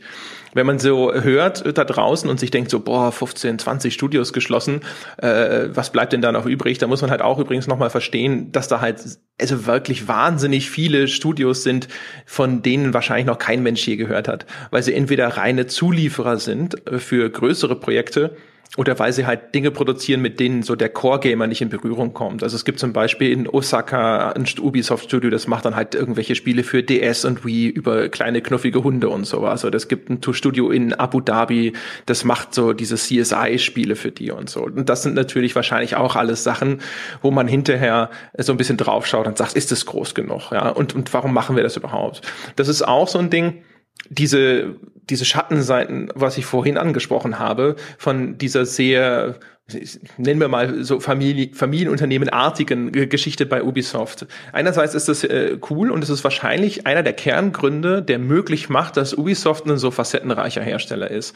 Auf der anderen Seite sagen sogar Leute intern, dass das erstens dazu führt, dass das sehr auch getrieben oder die ganze Struktur ist sehr darauf aufgebaut, zum Beispiel, wie nah bist du an dem Yves Guimont und wie sehr mag er dich. Sehr viele Führungspositionen erzählen die Menschen, ja, werden halt sehr stark danach besetzt, ob du da im, die Gnade von Yves Guimont sozusagen errungen hast oder nicht oder das Wohlwollen. Und, und das ist, da muss man natürlich, das muss man immer mit Vorsicht genießen, ne? weil wenn Leute, die dann vielleicht das Gefühl haben, sie wurden übervorteilt, über sowas berichten, aber die sagen dann halt so, naja, wenn du halt also nicht in der Lage bist, dich da irgendwo in diesen inneren Kreis vorzuarbeiten, dann wirst du nicht befördert, obwohl du vielleicht qualifizierter wärst. Und umgekehrt aber dadurch, dass das alles Menschen sind, die der Yves Guimau ganz lieb gewonnen hat, tut er sich sehr schwer damit, Studios zu schließen, selbst wenn die längst nicht mehr profitabel sind oder wenn die längst nicht die Rendite äh, abwerfen, die sie abwerfen sollten. Und stattdessen äh, macht er dieses Studiokonstrukt immer komplizierter, indem er dieses Studio dann eben auch noch bei irgendwelchen anderen Großprojekten zuarbeiten lässt, weil er es nicht übers Herz bringt, diese Studios zu schließen. Im Grunde genommen ist er damit ja so ein bisschen ein Mensch, wie man sich den vielleicht so als normaler Zeitungsleser immer wünschen würde. Also nicht so der gnadenlose Kapitalist, der irgendwo auf eine Excel-Tabelle schaut und sagt so, sorry, die Zahlen stimmen nicht mehr, machen den Laden dicht, fertig aus. Gibt aber tatsächlich selbst Menschen innerhalb von Ubisoft, die sagen, dadurch gefährdet er das Unternehmen umso mehr. Erstens natürlich dadurch, dass es nicht dann groß genug ist und dann so ein Übernahmekandidat wird, aber zum anderen auch, indem es natürlich gefährlich ist, dann halt ein so komplexes System aufzubauen, das ganz viele Redundanzen hat und dann einfach ineffizient arbeitet, was dann zu Verzögerungen führt, was auch dann halt auf lange Sicht den Erfolg der gesamten Firma schadet und dass er da einfach nicht konsequent genug ist, um einfach mal auszusieben. Ja, also jetzt erstens schalten Sie bitte Ihr Handy auf lautlos, wenn Sie podcasten, Peschke. Ja, ja, ja ich bin schuldig. Ja. Verdammt, ich hatte gehofft, vielleicht hört man es nicht. Ja, ich habe es genau gehört und dann muss es sofort angesprochen werden, sonst kommst du nämlich nachher auf die Idee und schneidest das einfach raus und diese Unprofessionalität muss an die Hörer getragen werden. Alles für die Transparenz und so. Ich ähm, schneide das auch einfach auch raus, was du gerade gesagt hast und schneide ein altes sehr gut André da rein, obwohl das verdammt. Habe ich tatsächlich aber sehr gut, André, äh, das müsstest du dir doch auch zusammenschneiden. Sowas sag ich doch nicht am Stück. das stimmt. Das ist äh, äh, ja zu dem zu dem, was du äh, gerade gesagt hast. Ähm, also zwei Sachen. Zum ersten, zu dem, was du kurz über Yves Guimau und wenn dann Leute erzählen, hey, wenn du nicht in dem inneren Führungszirkel drin bist, dann äh, kommst du nicht weiter. Ich glaube, das gilt für jede Firma. Also ich glaube nicht, dass es äh, irgendwo einen CEO gibt, der Leute, die er überhaupt nicht leiden kann, an irgendwelche ganz wichtigen Positionen, äh, nur aufgrund ihrer, ähm, nur aufgrund ihrer fachlichen Fähigkeiten auf ganz wichtige Positionen setzt, mit denen er dann täglich zu tun hat. Ich glaube, das macht keinen CEO auf diesem Planeten. Dass diese persönliche Komponente spielt da, glaube ich, glaube ich, immer eine Rolle. Und dann zu dem, was du an den Studios gesagt hast, was ich ja, was ich ja ganz äh, interessant fand, auch da hat ja äh, unsere Quelle, die dann so gesagt hat, ähm, dass dass Vivendi sehr wahrscheinlich 15 Studios zumacht, vielleicht sogar 20 Studios zumacht. Und ähm, die sagte, und auch das ist einfach paraphrasiert jetzt einfach wiedergegeben, alles in Frankreich, Deutschland, Italien und Spanien, also an Studios. Nicht jetzt die Niederlassungen, die dann noch PR, Marketing, Produktmanagement und so weiter macht, sondern die Studios. Alles in Frankreich, Deutschland, Italien und Spanien erwartet sie, dass dicht gemacht werden würde. Sie seien zu teuer, aber auch schlecht organisiert. Ja, man muss dazu wissen zum Beispiel auch, dass es in anderen Ländern, ich glaube Kanada zum Beispiel, hat unglaublich viele Steuervorteile, Förderprogramme für Spieleentwicklung. Gibt einen Grund, warum so viele Studios inzwischen in Montreal sind und auch warum da Ubisoft zum Beispiel dieses Mega-Studio aufgebaut hat. Und im Vergleich dazu gibt's halt in äh, den europäischen Ländern dann eben häufig nichts Vergleichbares. Dann ist vielleicht auch mal ein Gehaltsdurchschnitt höher. Und deswegen steht dann sowas natürlich relativ schnell auf der Liste. Jetzt weiß ich nicht natürlich, ich, die haben ja auch in Frankreich noch ein paar Sachen, ob da nicht gerade auch ein französischer Konzern ein bisschen aufpassen muss. Ja, also da ist ja auch häufig so Industrie und Politik ein bisschen verflochten. Also Frankreich würde ich da vielleicht tatsächlich noch ein bisschen vorsichtig ausklammern, zumindest im größeren Umfang, aber halt natürlich die anderen europäischen Länder, die du genannt hast. Interessant finde ich auch noch ähm, jetzt, wie, wenn wir wenn wir so über die über die Quellensituation äh, reden, die sich da bei uns im Vorfeld so ein bisschen dargestellt hat. Also du hast ja vorher auch schon skizziert, dass es da unterschiedliche Meinungen gibt, wie du schon gesagt hast. Je näher man gefühlt an das äh, französische Headquarter drankommt, desto düsterer wird das Bild, das gezeichnet wird. Auch da könnten wir mal kurz drüber reden oder auch da könnte man ja kurz mal konstatieren, warum ist das so? Also man kann ja jetzt argumentieren, die sitzen halt einfach näher an den Geschehnissen dran und wissen das jetzt vielleicht besser als eine Quelle, die in äh, Spanien sitzt, in Deutschland sitzt oder in England sitzt und ähm, haben halt vielleicht einen näheren Einblick in, äh, wie das tatsächlich abläuft. Oder sie sind einfach nur deswegen frustriert und äh, vielleicht ein bisschen im Panic-Mode, weil sie halt tagtäglich damit zu tun haben, während äh, äh die Satellitenbüros sozusagen sozusagen halt vielleicht immer nur mal alle paar Wochen oder so ein Update der aktuellen Lage bekommen und halt einfach nicht täglich in ja, nicht nur das und das, was ja. ich eben gesagt habe, spielt natürlich auch eine Rolle. Äh, dass, wenn das die sozusagen Menschen sind, die von Yves Guillemot oder von einem der Guillemots quasi in ihre Positionen gebracht wurden. Für, für die Leute ist das natürlich am besorgniserregendsten, gerade wenn man, was wir ja vorhin schon erzählt haben, weiß, dass der Bolloré natürlich gerne versucht, die Kontrolle über so ein Unternehmen zu erlangen, indem er dann einfach Positionen umbesetzt durch Leute, die ihm nahestehen. Das heißt, je näher du an diesem Machtzentrum von Yves Guillemot dran bist, desto größer ist die Wahrscheinlichkeit, dass der Bolloré, wenn er hinterher gewinnen sollte, dich austauscht oder zumindest deine Macht erheblich einschränken wird. Das ist, das ist natürlich auch ein, ein sehr guter Punkt. Jetzt habe ich tatsächlich gesagt, sehr gut, André. Jetzt kannst du es mal irgendwann rausschneiden und äh, verwenden. Es kommt jetzt direkt an die Stelle vorher. Verdammt! Jetzt mache ich mir mach ich's mal noch selber kaputt. Ja, ein Idiot. Ähm, was, was ja auch noch da eine Rolle spielt, so ein bisschen, ist ähm, im, im Nachgang noch zu dieser Diskussion, wie Ubisoft so nach draußen dann tatsächlich wahrgenommen wird ähm, was ja teilweise wirklich nicht äh, dieses Bild von, von Ubisoft existiert, dass es noch so ein facettenreicher Publisher ist, der sich was traut und vielleicht ab und zu auch mal so ein Kunstprojekt raushaut und noch in, in äh, innovativeren Bahnen denkt als vielleicht jetzt manch andere.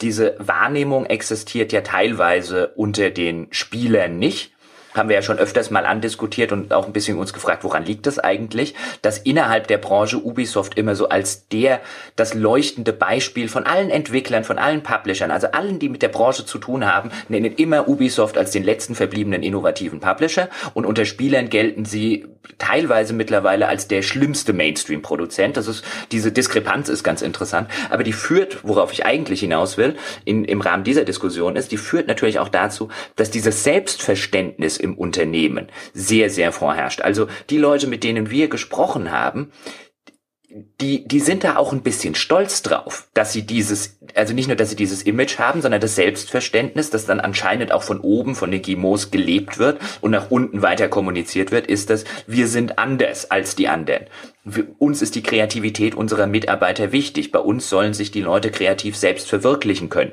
Das sieht man auch dann in den Kampagnenvideos zu dem We Are Ubisoft, wo sich dann teilweise die Entwickler und die Story Designer und was nicht alles zu Wort melden und sagen, wir wollen weiter so kreativ unabhängig arbeiten können, wie uns Ubisoft das Ganze erlaubt. Also da sind die Mitarbeiter stolz drauf. Das ist Teil ihrer Selbstwahrnehmung und der Firmenwahrnehmung, für die sie, für die sie arbeiten. Ubisoft ist übrigens ein Unternehmen, in dem auch wir können natürlich immer nur vom deutschen Büro reden, aber da ist die Personalfluktuation sehr gering. Also die Leute, auch zum Beispiel in der PR, mit denen man da seit Jahren zusammenarbeitet, die sind da auch und die bleiben da auch. Also das scheint ein Unternehmen dann auch intern zu sein, das seine Mitarbeiter auch anständig behandelt und ihnen eben das Gefühl gibt, sie seien Teil etwas eines großen Ganzen, das auch erstrebenswert ist. Und was man da halt in dem Fall immer wieder hörte, ist sowas wie, hey, wir machen ja noch ein Valiant Hearts und wir machen noch sowas und wir machen noch sowas und wir wollen nicht für einen Publisher arbeiten, bei dem das nicht mehr möglich ist, weil das widerspricht selbstverständlich dem, was als Firmenphilosophie aus ihrer Sicht die ganzen letzten Jahre oder seit sie vielleicht im Unternehmen sind, tatsächlich gelebt wurde. Auch da ist natürlich die Frage, wie schlimm wäre, wie wenn die dann noch. Also wie viel davon ist halt einfach, was ein Guimot ähm, und eine Führungsriege von Ubisoft äh, äh, als Feindbild intern aufgebaut haben. Du hast ja vorher schon erwähnt, teilweise wurde da von Scientology-artigen Reden äh, berichtet. Ähm, teilweise ist die Wahrnehmung dann natürlich auch eine ganz andere und äh, es wird die offene äh, Kommunikationsstruktur gelobt, bei der jeder Mitarbeiter bei solchen Sachen auch immer auf dem Laufenden gehalten wird. Also ich glaube, da kann man halt auch einfach für den, was für den einen ähm, so ein bisschen eine sektenhafte Rede ist, es für den anderen vielleicht eine wunderbare Transparenz. Äh, so stellt sich das zumindest ein bisschen dar. Aber die Frage letztlich ist natürlich trotzdem, wie schlimm wäre Vivendi tatsächlich aus dieser Kreativsicht und wie viel davon ist vielleicht so ein bisschen Indoktrination ist jetzt zu viel gesagt und zu böse gesagt, aber wie viel davon ist äh, gute interne Eigen-PR der Gimos?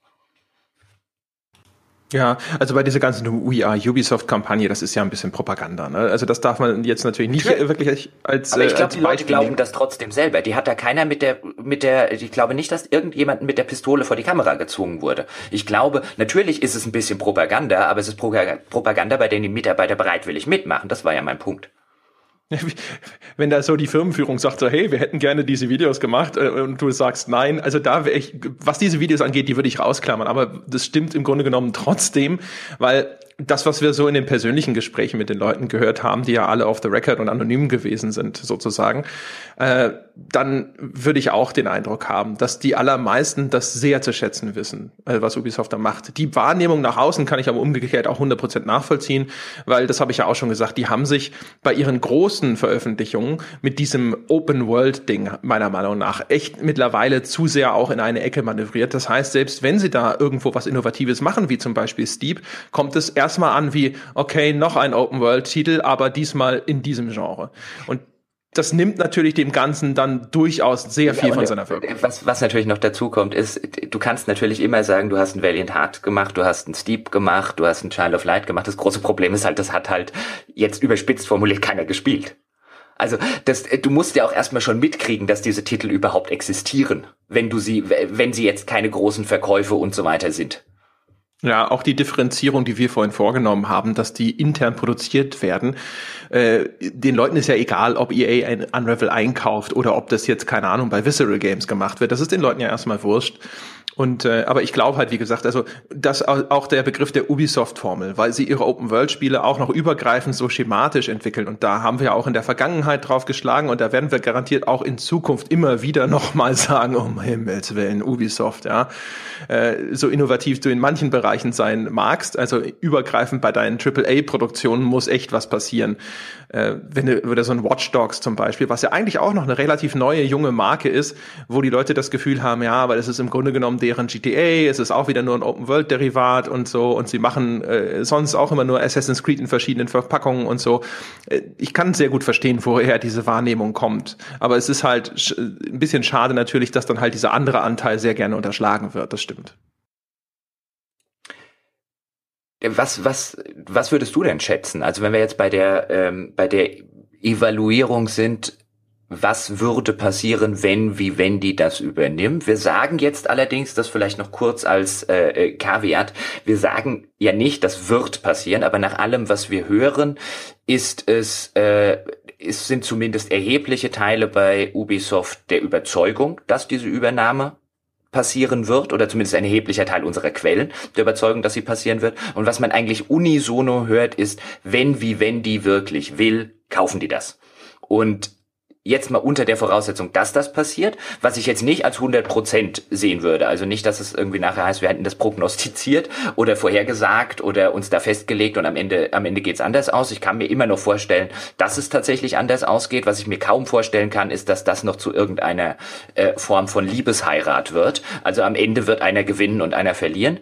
Das halte ich für relativ unausweichlich. Ich will nicht ausschließen, dass es am Ende tatsächlich Vivendi ist. Ich würde es für wahrscheinlicher halten, dass Vivendi das tatsächlich macht. Aber was wäre denn deine, wenn es so käme, deine persönliche Einschätzung, was passiert? Wollen wir wird's schlimmer? Also wird's für die Spieleindustrie schlimmer? Was so im Teilen passiert, haben wir ja schon skizziert. Sorry, dass ich nochmal unterbreche. Aber was mich so interessiert ist, ist das für die Spieleindustrie als solches ein herber Schlag? Ja, äh, wollen wir vorher, also was ich gerne noch machen würde, was sich nämlich wahrscheinlich vielleicht auch viele Leute fragen, also ich habe mich das zumindest gefragt, ist halt, wieso hat sich Vivendi ausgerechnet Ubisoft ausgesucht? Es gab ja noch, gibt ja noch andere Kandidaten. Sollen wir das vielleicht noch vorher machen, bevor wir zu dem Teil kommen? Äh, können wir gerne machen. Wenn du es wenn du's noch thematisieren willst, dann thematisieren wir es. Ich hätte das vielleicht Punkt. ganz gerne noch mal kurz ja, ja. besprochen, weil ich das fand, dass bevor wir angefangen haben, uns mit Menschen zu unterhalten und ein bisschen selber zu recherchieren, äh, war das eine Frage, wo ich erstmal gedacht habe, so okay, Ubisoft, ha. Also Franzose wenn man sich und Franzosen verstehen sich gut. Unter anderem ist tatsächlich ein äh, starkes Argument. Also zumindest auch, was so die Leute, die ich gefragt habe, die sich besser auskennen als ich, haben tatsächlich gesagt, also wahrscheinlich ist es ein französisches Unternehmen, eher interessiert natürlich ein anderes französisches Unternehmen zu übernehmen. Erstens vielleicht, weil sie glauben, dass Firmenkultur und Mentalität ähnlich sind, aber auch vor allem, weil es dann halt vor der Haustür ist. Wir haben ja schon gehört, der Vincent Bolloré ist jemand, der anscheinend eine relativ starke Kontrolle ausüben möchte, meistens über die Firmen, die in seinem Firmenverbund sind. Gibt es auch so viele G Geschichten, dass er bei dem Kanal Plus, also dem großen Pay-TV-Anbieter, äh, den er in Frankreich besitzt, sogar Gags vorgeschlagen haben soll für eine Comedy-Sendung, die da läuft. Also, dass er sich durchaus sozusagen sehr tief in dieses Tagesgeschäft einmischt. Sehr hands-on, das hatte ich auch gehört, ja. Ja, und dann ist natürlich eine, eine Firma, die vor seiner Haustür liegt, für ihn sicherlich ein attraktiverer Kandidat als etwas, was irgendwo weiter weg ist.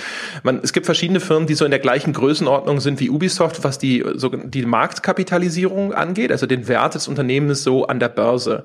Take-Two ist so ein Unternehmen, Square ist so ein Unternehmen, äh, und das sind natürlich dann eben Unternehmen, also erstens Square viel weiter weg, ein japanisches Unternehmen, da ist wahrscheinlich dann zum Beispiel die die Firmenkultur oder auch die, die Verständigung sozusagen ist das wahrscheinlich eher inkompatibel.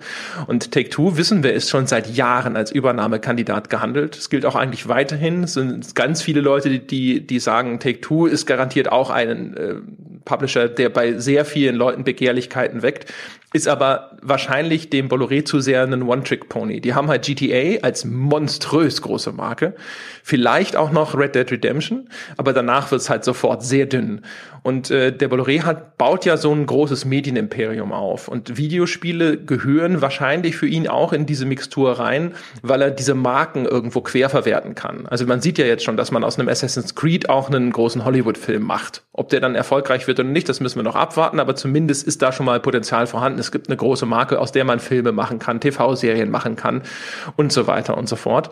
Und gerade dadurch, dass Ubisoft ein sehr, sage ich mal, agiler Publisher ist, der sehr, sehr viele neue Marken angestoßen hat und deswegen auch ein sehr, sehr breites Portfolio hat, durchaus auch schon andere Erfolge hatte. Rayman zum Beispiel ist ja was, wo man sich durchaus vorstellen kann, dass das eine Zeichentrickserie ist oder ein animierter Kinofilm oder so, ist das wahrscheinlich auch nochmal zusätzlich attraktiv für ihn, weil er halt sehr, sehr viele Marken damit einsammeln kann und durchaus starke Marken dafür bekommen kann, die er dann eben in seinem erweiterten Konzern ausschlachten kann. Wobei Ausschlachten jetzt so böse klingt. Also das ist ja wirklich tatsächlich so eine, ein positiver Effekt, ein, einer dieser Synergieeffekte. Viel, also wirklich viele von den Leuten, also wirklich fast alle, ehrlich gesagt, die bei denen, mit denen wir bei Ubisoft gesprochen haben, haben ja tatsächlich alle wieder dieses gesagt so, ja, was haben wir davon? Ja, wir sehen die Synergieeffekte für Vivendi, aber was hat Ubisoft davon? Das ist, glaube ich, einer der wenigen Punkte, wo dann vielleicht auch tatsächlich Ubisoft auch was natürlich davon hat, wenn seine Marken dann über andere Kanäle noch bekannter, noch größer werden und noch mehr in diesem öffentlichen Bewusstsein verankert sind. Aber das ist tatsächlich ansonsten ja auch so eine Position, die innerhalb von Ubisoft sehr stark zu, zu Tage tritt. So, wir verstehen schon, was wir für die mitbringen, aber wir haben ehrlich gesagt, wir sehen nicht unseren Vorteil bei der Sache und deswegen sind wir dagegen. Was glaube ich auch noch so ein bisschen dazu kommt, ist halt, ähm, wobei das dann sehr tief in die Finanz äh, äh, Sachen reingeht, wo wir jetzt echt nicht die allergrößten Experten vor dem Herrn sind, um es vorsichtig zu formulieren. Aber äh, als, als diese feindliche Übernahme gestartet wurde, war die Aktie von Ubisoft allerdings auch sehr in einem Tief. Also es war möglicherweise auch da einfach naheliegender, die Aktie zu nehmen, ähm, als die Aktie vielleicht von einem anderen großen großen Publisher. Also Anfang des Jahres oder Ende, ich sage jetzt mal Ende 2015 war zum Beispiel Take Two irgendwo bei 30 äh, Dollar an der Börse, Electronic Arts irgendwo beim paar 60 ähm, und äh, Ubisoft irgendwo bei, ich glaube 15 oder so in dem Dreh. Da ist übrigens auch in dem gleichen Dreh wäre noch Activision, aber die hatte Vivendi ja schon mal. Also das wäre etwas äh, wahrscheinlich etwas seltsam gewesen, bei denen jetzt die bei denen jetzt gleich eine feindliche Übernahme zu machen, die man gerade erst fertig verkauft hat. Abgesehen davon, dass EA und Activision wahrscheinlich auch einfach zu teuer sind für die. Also das nee, sind äh, Activision, ne? aber ich meine jetzt Activision einfach vom, vom hat eine Marktkapitalisierung von über 30 Milliarden ja. im Vergleich zu fünf bei Ubisoft. Ja, das, das kommt noch dazu. Aber auch wenn man einfach nur, wie gesagt, vom, vom reinen Aktienwert ausgeht, war das halt auch noch eine Aktie, die relativ am Boden war, um es so mal so rum zu formulieren. Ja, das war bestimmt ein sehr günstiges Ding. Und natürlich auch dieses Tandem mit Gameloft. Ne? Also sie haben sich jetzt Gameloft geschnappt, den Mobile-Entwickler, der ohnehin schon stark verzahnt ist mit Ubisoft. Und jetzt sozusagen ist es quasi dann der logische nächste Schritt, sich Ubisoft dazu zu holen. So ein Take-Two hat ja, ich glaube, meines Wissens wirklich gar kein nennenswertes Mobile-Business zum Beispiel. Also das heißt, dieses Ding würde da rausfallen. Und äh, auch da wieder, wenn diese größere Konzernstrategie, die dann ja auch so in, die, die Vivendi ist ja auch investiert investiert in äh, so Telekom-Anbieter, ne, Internet und äh, Handy äh, und so weiter. Äh, ich kann mir vorstellen, dass das natürlich für die natürlich was ist, wo sie dann auch, wenn sie in diesem großen Ganzen denken, ist das für die attraktiver. Ist übrigens auch einer dieser Gründe, warum halt da wird natürlich diskutiert, ob sie dann die ganzen Mobile-Studios von Ubisoft dicht machen, weil sie ja jetzt Gameloft schon haben und das dann alles zu einem großen Ganzen vielleicht zusammenfassen können.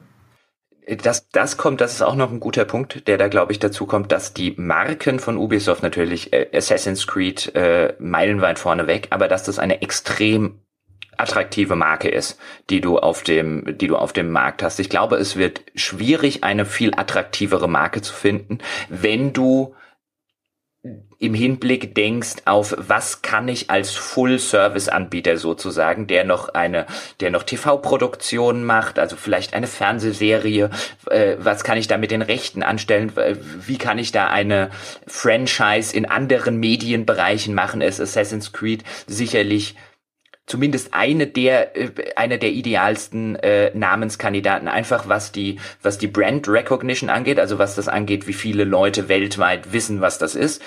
Wahrscheinlich auch was die ähm, was halt einfach das Standing dieser Marke angeht. Also ich glaube, auch wenn die natürlich unter Core-Gamern inzwischen so ein bisschen verschrien ist, weil sich so ein bisschen abgenutzt hat, ist das aber noch eine der Marken, die in der breiten Öffentlichkeit ein sehr gutes Standing und eine sehr gute Wahrnehmung haben. Und da hat nicht, da haben nicht viele Publisher was in der Hinsicht. Also GTA wäre dann natürlich auch noch ein, ein Beispiel jetzt von Take-Two, aber auch bei Electronic Arts wird's da eng. Also die haben natürlich sowas wie, also da könnte man über Battlefield reden, aber ein Battlefield-Film, hm, früher oder später wird er vielleicht auch kommen, aber da bietet sich halt Assassin's Creed mit seinem, mit seinem ganzen Universum, mit seinen bisherigen Ablegern meines Erachtens nach schon mehr an als die Marken, die jetzt zum Beispiel ein Electronic Arts hat. Und dann Electronic Arts kommt natürlich noch hinzu, aus sowas wie FIFA und Madden kannst du halt nichts anderes machen, weil du einfach nur die Lizenzrechte am Spiel hast. Kannst jetzt nicht einfach eine FIFA-Fernsehserie machen, selbst wenn du das wolltest. Also dann du könntest das bestimmt der FIFA vorschlagen vorschlagen, aber die Lizenz ist halt erstmal nicht mehr wert als das, äh, als das, äh, als das, als das Spiel und sie gehört dir nicht. Ja, abgesehen davon auch EA ist halt das vier, fünffache von Ubisoft wert und wahrscheinlich erstmal unerschwinglich. Ja. Aber gerade ich finde halt interessant äh, diese ganze Sache, dass eben äh, wie wenn die alles so aus einer Hand produzieren will und dann bietet sich selbstverständlich der Publisher an, der jede seiner Marken besitzt und ähm, teilweise und mit Assassin's Creed selbstverständlich eine Marke hat, äh, äh, wie ich sie gerade skizziert habe. Also das ist auch aus dieser Sicht, ich will also ein, ein alles aus einer Hand und vielleicht viel selber produziert und äh, vielleicht dann in-house irgendwann die Assassin's Creed Fernsehserie oder was auch immer machen, dann bietet sich natürlich der Publisher an, dem alles gehört, was er hat. Genau, ja. Also wie gesagt, da gibt's ja eine ganze Reihe, wo man sich das so echt vorstellen kann. Sogar wenn du jetzt über einen Fernsehkanal verfügst, keine Ahnung, so aus Just Dance kannst du wahrscheinlich so eine Castingshow machen oder weiß der Geier was. Also ich kann mir schon vorstellen, dass halt, wie gesagt, also die äh, erstens hat Ubisoft halt, wie du schon sagst, also hat unter seinen richtig großen Marken Sachen, aus denen man was machen kann. Also auch zum Beispiel bei The Division. The Division, das kann ja auch, das könnte morgen früh ein Titel von irgendeinem Kinofilm sein. Mhm. Ja. Und äh, da kann man sich natürlich ganz gut vorstellen, dass sowas dann passt. So, aber das nur ganz kurz, weil ich das erklären wollte, weil das eine Frage war, die für mich wichtig war. Dann können wir jetzt nämlich einsteigen in das, was du eigentlich schon anfangen wolltest, nämlich erstens äh, so unsere Einschätzung, äh, ob das passiert und was passiert, wenn es passiert. Ich habe tatsächlich den, also mein Eindruck ist ehrlich gesagt, dass die Übernahme stattfindet. Das sage ich jetzt einfach mal so. Also wir haben keine Ahnung von dem ganzen Kram. Ich gehe jetzt einfach mal so nach dem, was ich gelesen und gehört habe, äh, ziehe ich da für mich mal so ein Resümee. Und die, die Sache ist, warum sollte Vivendi überhaupt diese Anstrengung in diesem Umfang unternehmen, wenn sie nicht das Interesse hätten, das auch durchzuziehen. Gerade der Bolloré, nach allem, was ich über den gelesen habe, wirkt wie jemand, der sehr genau weiß, was er will und das tatsächlich auch sehr hartnäckig durchzieht. Es gibt ja Leute, das hat man auch, auch bei den Gesprächen mit den Ubisoft-Leuten, haben einige gesagt so, hey, EA hatte auch schon mal 20 Prozent an uns. Und dann haben sie es hinterher, sechs Jahre später oder so, wieder verkauft äh, weil das, äh, die haben sich auch irgendwelche Übernahmeträume gemacht und das hat alles nicht funktioniert. Und das war noch einer, der hat gut zu uns gepasst. Wo ich mir aber halt auch denke, so ja, aber wenn ich mir das Profil anschaue äh, von Bolloré und im Vergleich mit dem, was Electronic Arts so veranstaltet, habe ich tatsächlich den Eindruck, dass ich da eher erwarten würde, dass der das dann auch macht. Ähm, auch was ich so gehört und erfahren habe darüber, wie man auch mit einer erst auf den ersten Blick für den Laien relativ kleinen Beteiligungen durchaus sehr, sehr schnell sehr viel Einfluss über so einen Konzern gewinnen kann. Und äh, dass der Bolloré da in der Hinsicht offensichtlich einer der führenden Experten überhaupt ist, ist so ein bisschen mein Eindruck, dass das wahrscheinlich geschehen wird. Was er tatsächlich damit vorhat, ist echt so die große Frage. Ne? Also keiner weiß ja genau, was die Absicht ist. Die offiziell proklamierte Absicht von Vivendi haben wir schon skizziert, ne? zu diesem All-Inclusive Medienkonzern zu werden. Und man muss annehmen, dass Ubisoft erstmal im Rahmen dieser Strategie jetzt übernommen werden soll. Man weiß aber auch, dass der Bolloré durchaus sehr flexibel ist mit dem, was er so vorhat. Und wenn er merkt, dass diese große Strategie nicht aufgeht, dann sehr schnell umschwenkt und in der Lage ist, aus diesen Zukäufen trotzdem Kapital zu schlagen, indem er das Ganze eben rein mit äh, dem Blick auf die Rendite ausschlachtet und zum Beispiel weiterverkauft. Also es gibt anscheinend sehr wenige Fälle, selbst da, wo er den kürzeren gezogen hat, wo er nicht mit Gewinn rausgegangen ist. Und äh, gerade so mit dem Blick darauf, ja, also auch weil ich habe es ja schon gesagt, also die Strategie, die er da anstrebt, ja, also dass halt zum Beispiel er sich auch äh, beteiligt an den äh, den Plattformen, über die der Content tatsächlich ausgeliefert wird, also Internetprovider und so weiter. Äh, das ist etwas, wovon inzwischen ja viele von den großen Medienkonzernen Abstand nehmen. Also Disney zum Beispiel hat ja jetzt Star Wars, aber die machen ihre Star Wars Spiele nicht selber. Die geben Lizenzen, verkaufen Lizenzen an Electronic Arts, damit die Star Wars Spiele machen.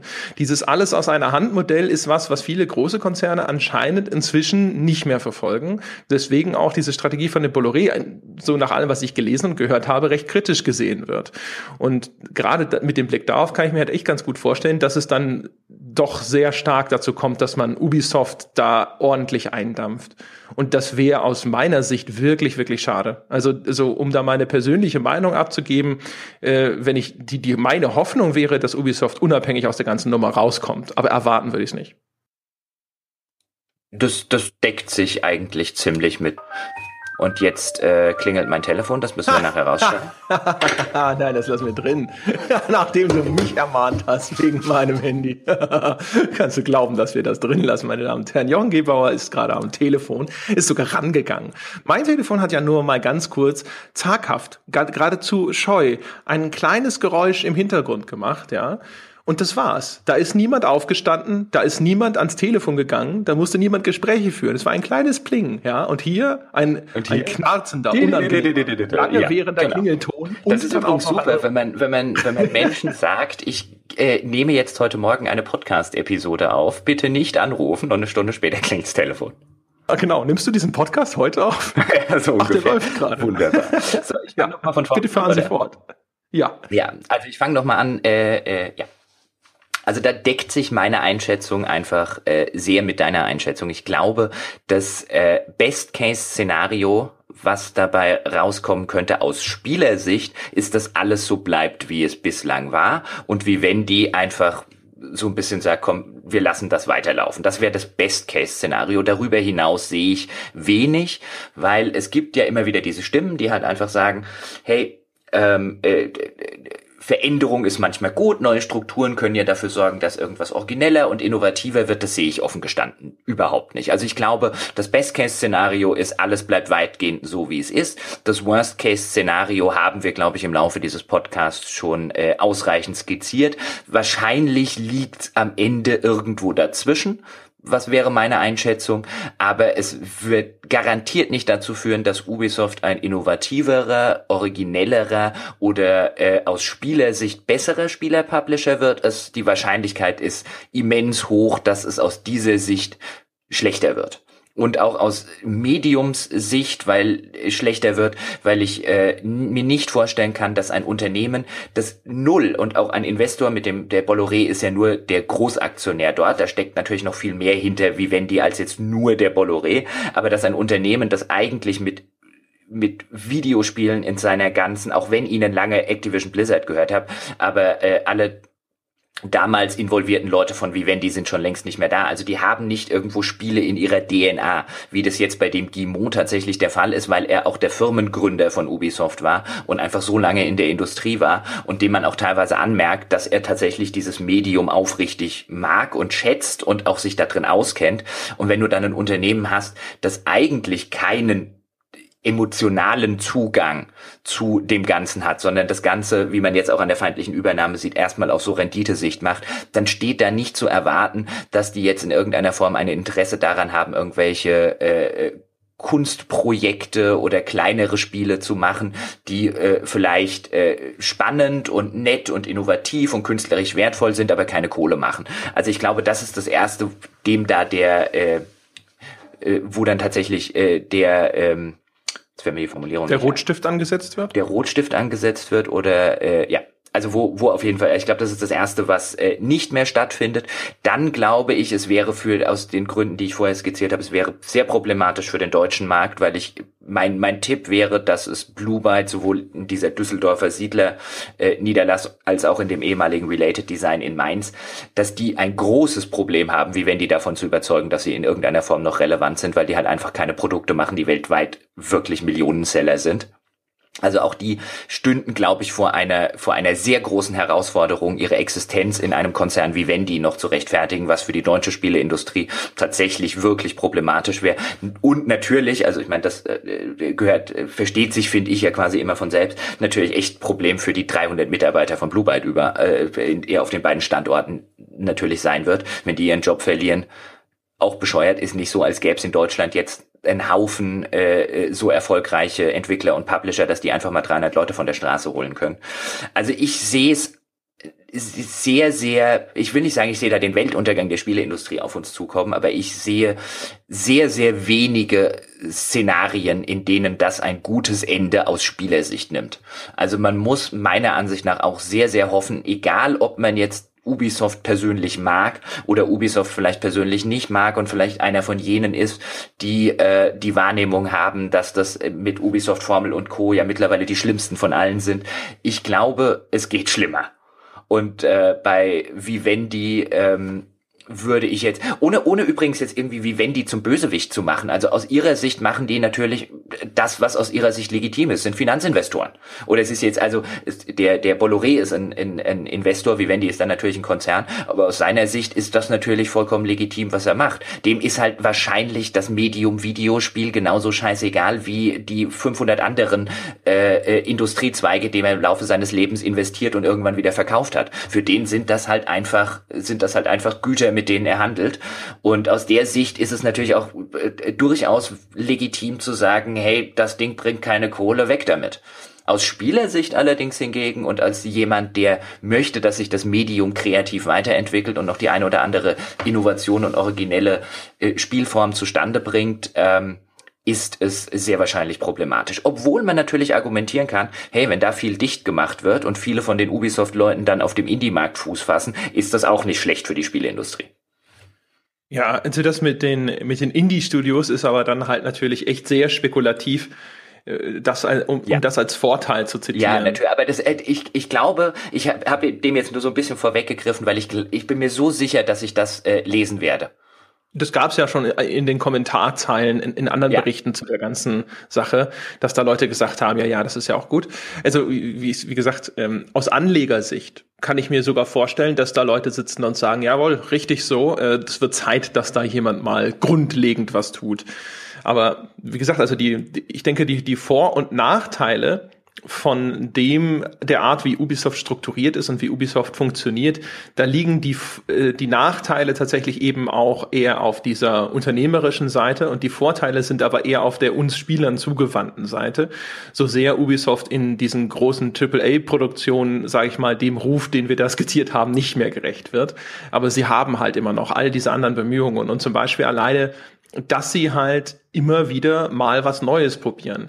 Gerade das Steep zum Beispiel ist ja ein Ding, da haben wir ja auch schon, als wir den E3-Livestream verfolgt haben, gesagt, ey cool, das ist ein äh, Genre, das wurde lange nicht mehr bedient. Jetzt haben wir es auf der Gamescom gespielt und fanden es scheiße, schade, aber äh, was zählt, ist der Versuch. Der Versuch ist eigentlich im Grunde genommen das Entscheidende. Wir würden uns ja eigentlich auch wünschen, dass halt, keine Ahnung, Electronic Arts und Activision und wie sie alle heißen, in jedem Jahr mal wenigstens versuchen würden, eine große neue Marke an den Start zu rollen. Und es muss dann von aus jetzt nicht immer gleich auf dem Niveau von einem Assassin's Creed, einem Battlefield oder sonst irgendwas sein.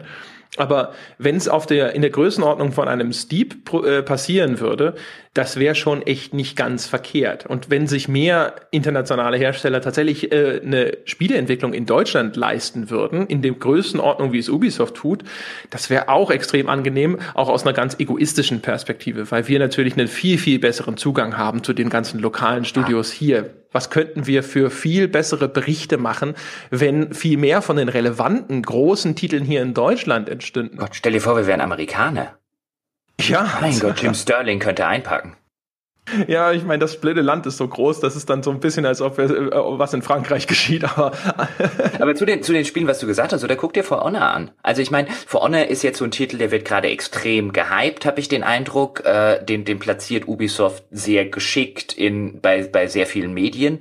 Ähm, und ähm, da, da scheint es dann auch immer wieder Anspielevents und so dieses dieses klassische äh, diese klassische Schiene zu geben, so dass das auch immer in dieser Hype-Maschinerie eine Runde weiterrollt. Und ähm, am Ende ähm, kann ich mir vorstellen, dass es, dass es längst nicht der innovative und originelle Titel ist, der dann in der Hype-Maschine die ganze Zeit kommuniziert wurde und dass viele Leute da stehen am Ende und sagen, oh, ist doch relativ vergleichbar mit anderen Ubisoft-Spielen. Aber auch das ist einfach wieder eine neue Marke, etabliert mit einem Konzept, das eher für ein AAA-Spiel eher ein bisschen ungewöhnlich ist, würde ich, würde ich formulieren. Und ähm, von dem ich mir so sicher bin, dass das bei keinem anderen Publisher gegreenlightet worden wäre. Ja, also bei For Honor ist es äh, am Anfang, als sie es vorgestellt haben, hat man ja noch das Gefühl gehabt, so, äh, jetzt versuchen sie hier auch einen von diesen äh, Dota in 3D-Geschichten zu machen. Jetzt äh, hat er auch noch so eine Singleplayer-Kampagne bekommen, die dann so von, von der Anmutung her so ein bisschen in diese God of War-Richtung geht. Und ich glaube, dass das auch so ein Projekt ist, was inzwischen echt ganz interessant geworden ist für einen Teil der Spielerschaft. Und ja, es ist auf jeden Fall nicht das typische Projekt, wo man sagt, so, jawohl, da sitzen überall die Leute und haben den Finger auf den Knopf und können es gar nicht erwarten, sowas auf den Markt zu bringen. Also, wie gesagt, will Ubisoft da nicht über Gebühr auf einen Podest heben, weil ich der Meinung bin, im Vergleich zu früher, früher hätte ich ihren, hätte ich diesen Lobgesang mit viel mehr Überzeugung vorgetragen, weil ich der Meinung war, dass sie früher auch in der Art, wie sie ihre Serien immer wieder frisch gehalten haben, wirklich sehr, sehr, sehr stark innovativ waren. Und gerade nachdem sie jetzt angefangen haben, sich wirklich so brutal auf diese Open-World-Geschichten festzulegen, ist da, sage ich mal, ein bisschen der Lack ab. Aber in diesem größeren Kontext, den wir beschrieben haben und so, stehen sie halt da trotzdem immer noch, gerade im Vergleich zu ihren ganz großen Mitbewerbern, sehr, sehr gut da. Und das wäre in dem, in dem Kontext wäre sehr, sehr schade. Und auch in all den anderen Punkten, die wir schon diskutiert haben. Also von daher, ja, ich bleib also wirklich beim, beim Daumen drücken sozusagen. Aber ich bin da tatsächlich eher auf der pessimistischen Seite Seite, dass sie ihre Unabhängigkeit wahren. Selbst wenn sie jetzt aus der Nummer rauskommen, übrigens, also selbst wenn auf dieser Hauptversammlung jetzt erstmal gar nichts passieren würde. Das heißt nicht zum Beispiel, dass dann, äh, das heißt ja dann zum Beispiel nicht, dass Vivendi nicht irgendwann später einen weiteren Anlauf unternimmt. Ja? Also sie könnten ja zum Beispiel jetzt, jetzt ist die Aktie ja auch, sage ich mal, künstlich verteuert. Da kann man ja auch mal warten, bis die wieder günstiger geworden ist. Es gibt zwar Ubisoft Zeit, sich da in Stellung zu bringen, aber wer weiß, wie begrenzt deren Mittel dazu sind, sich vernünftig zu verteidigen. Man sieht auch, dass da jetzt auf der Hauptversammlung, auf der Tagesordnung sind so ein paar Sachen aufgelistet, wo zumindest ich so aus meinem Laienverständnis mir denke, okay, da sind auch verschiedene Maßnahmen, die sich die Konzernführung abnicken lassen möchte, die sie dann benutzen, um zukünftige Übernahmeversuche effektiver abwehren zu können. Aber man weiß nicht, also erstens, Vivendi könnte später noch Erfolg haben, selbst wenn es im ersten Schritt ihnen jetzt noch nicht äh, gelingt. Und zum Zweiten bleibt Ubisoft halt ein Übernahmekandidat, weil sie einer von diesen im, im Geschäft dieser ganz großen Fische tatsächlich einer von diesen mittelgroßen Firmen sind, die auf kurz oder lang, ehrlich gesagt, wahrscheinlich nicht unabhängig bleiben können dann sag ich jetzt zum Abschluss, dann äh, entlasse ich dich mit dieser ähm, etwas steileren These, ohne die jetzt noch weiter zu, äh, zu kommentieren, sonst äh, kommen wir jetzt äh, wieder in eine ganz andere Diskussion rein. Aber ganz kurz zum Abschluss, liebe Leute von Ubisoft, falls uns hier jetzt jemand zuhört, wir haben euch jetzt teilweise durchaus gelobt, aber ruht euch nicht zu sehr auf unserem Lob aus. Ich glaube, wenn André und ich Watch Dogs 2 spielen, sieht das schon wieder ganz anders aus. ist gut möglich. Ja. ja. Ja, meine Damen und Herren, also das war's mit äh, Auf ein Bier für diese Woche. Ein bisschen früher als gewohnt. Ich hoffe, es hat euch gefallen. Ich hoffe, ihr konntet daraus etwas mitnehmen. Ich hoffe, es sitzen nicht zu viele Finanzexperten vor dem Podcast, die sagen, mein Gott, an der Stelle, was er da erzählt hat, das war ja totaler Quatsch. Aber falls doch, erzählt es uns in den Kommentaren, teilt uns mit. Oder, oder gebt uns mehr Geld, dann können wir einen Finanzexperten einstellen. Also die können uns ja bei Patreon unterstützen. Ja, genau. Ja. Endlich unser eigener Finanzanalyst. Ja. Wir stellen Michael Peck da ein. Ja, ja, ja. Ich ja. glaube, dafür gibt uns aber keiner Geld. Das sollten wir nicht als Stretch Goal erwägen. Ach, ich finde den, ich finde den ja sehr, aber egal, das haben wir schon mal an anderer Stelle diskutiert. Also, so oder so, das war's. Äh, falls ihr äh, tatsächlich äh, uns einfach mal so finanzmäßig unterstützen wollt, wir haben zwar keine Aktien, aber wir haben Patreon. Ihr könnt uns auf Patreon unterstützen mit einem Abo ab einem Dollar aufwärts. Es gibt viele exklusive Bonusinhalte und es werden immer mehr, die man als Bäcker bei uns bekommt. Die meisten davon, sobald man mit fünf Dollar oder mehr dabei ist. Dafür werden wir uns sehr bedanken. Ansonsten gibt es noch eine Alternative, wenn ihr kein Geld ausgeben wollt, dann gibt uns fünf Sterne auf iTunes. Das hilft dem Podcast im sichtbaren Bereich bei den iTunes-Charts zu bleiben. Neue Menschen entdecken den Podcast und vielleicht sind darunter ja welche, die nicht so knauserig sind. Außerdem, wie immer, wenn ihr über diese Folge oder über anderes diskutieren möchtet, geht in das Forum, forum.gamespodcast.de, um auf einem gehobenen, respektvollen Niveau mit anderen Menschen darüber zu diskutieren. Auch unseren Patreon findet ihr unter gamespodcast.de und wir sind auf Facebook unter facebook.com slash auf ein Bier. Das war's für diese Woche, meine Damen und Herren. Wir hören uns nächste Woche wieder. Bis dahin.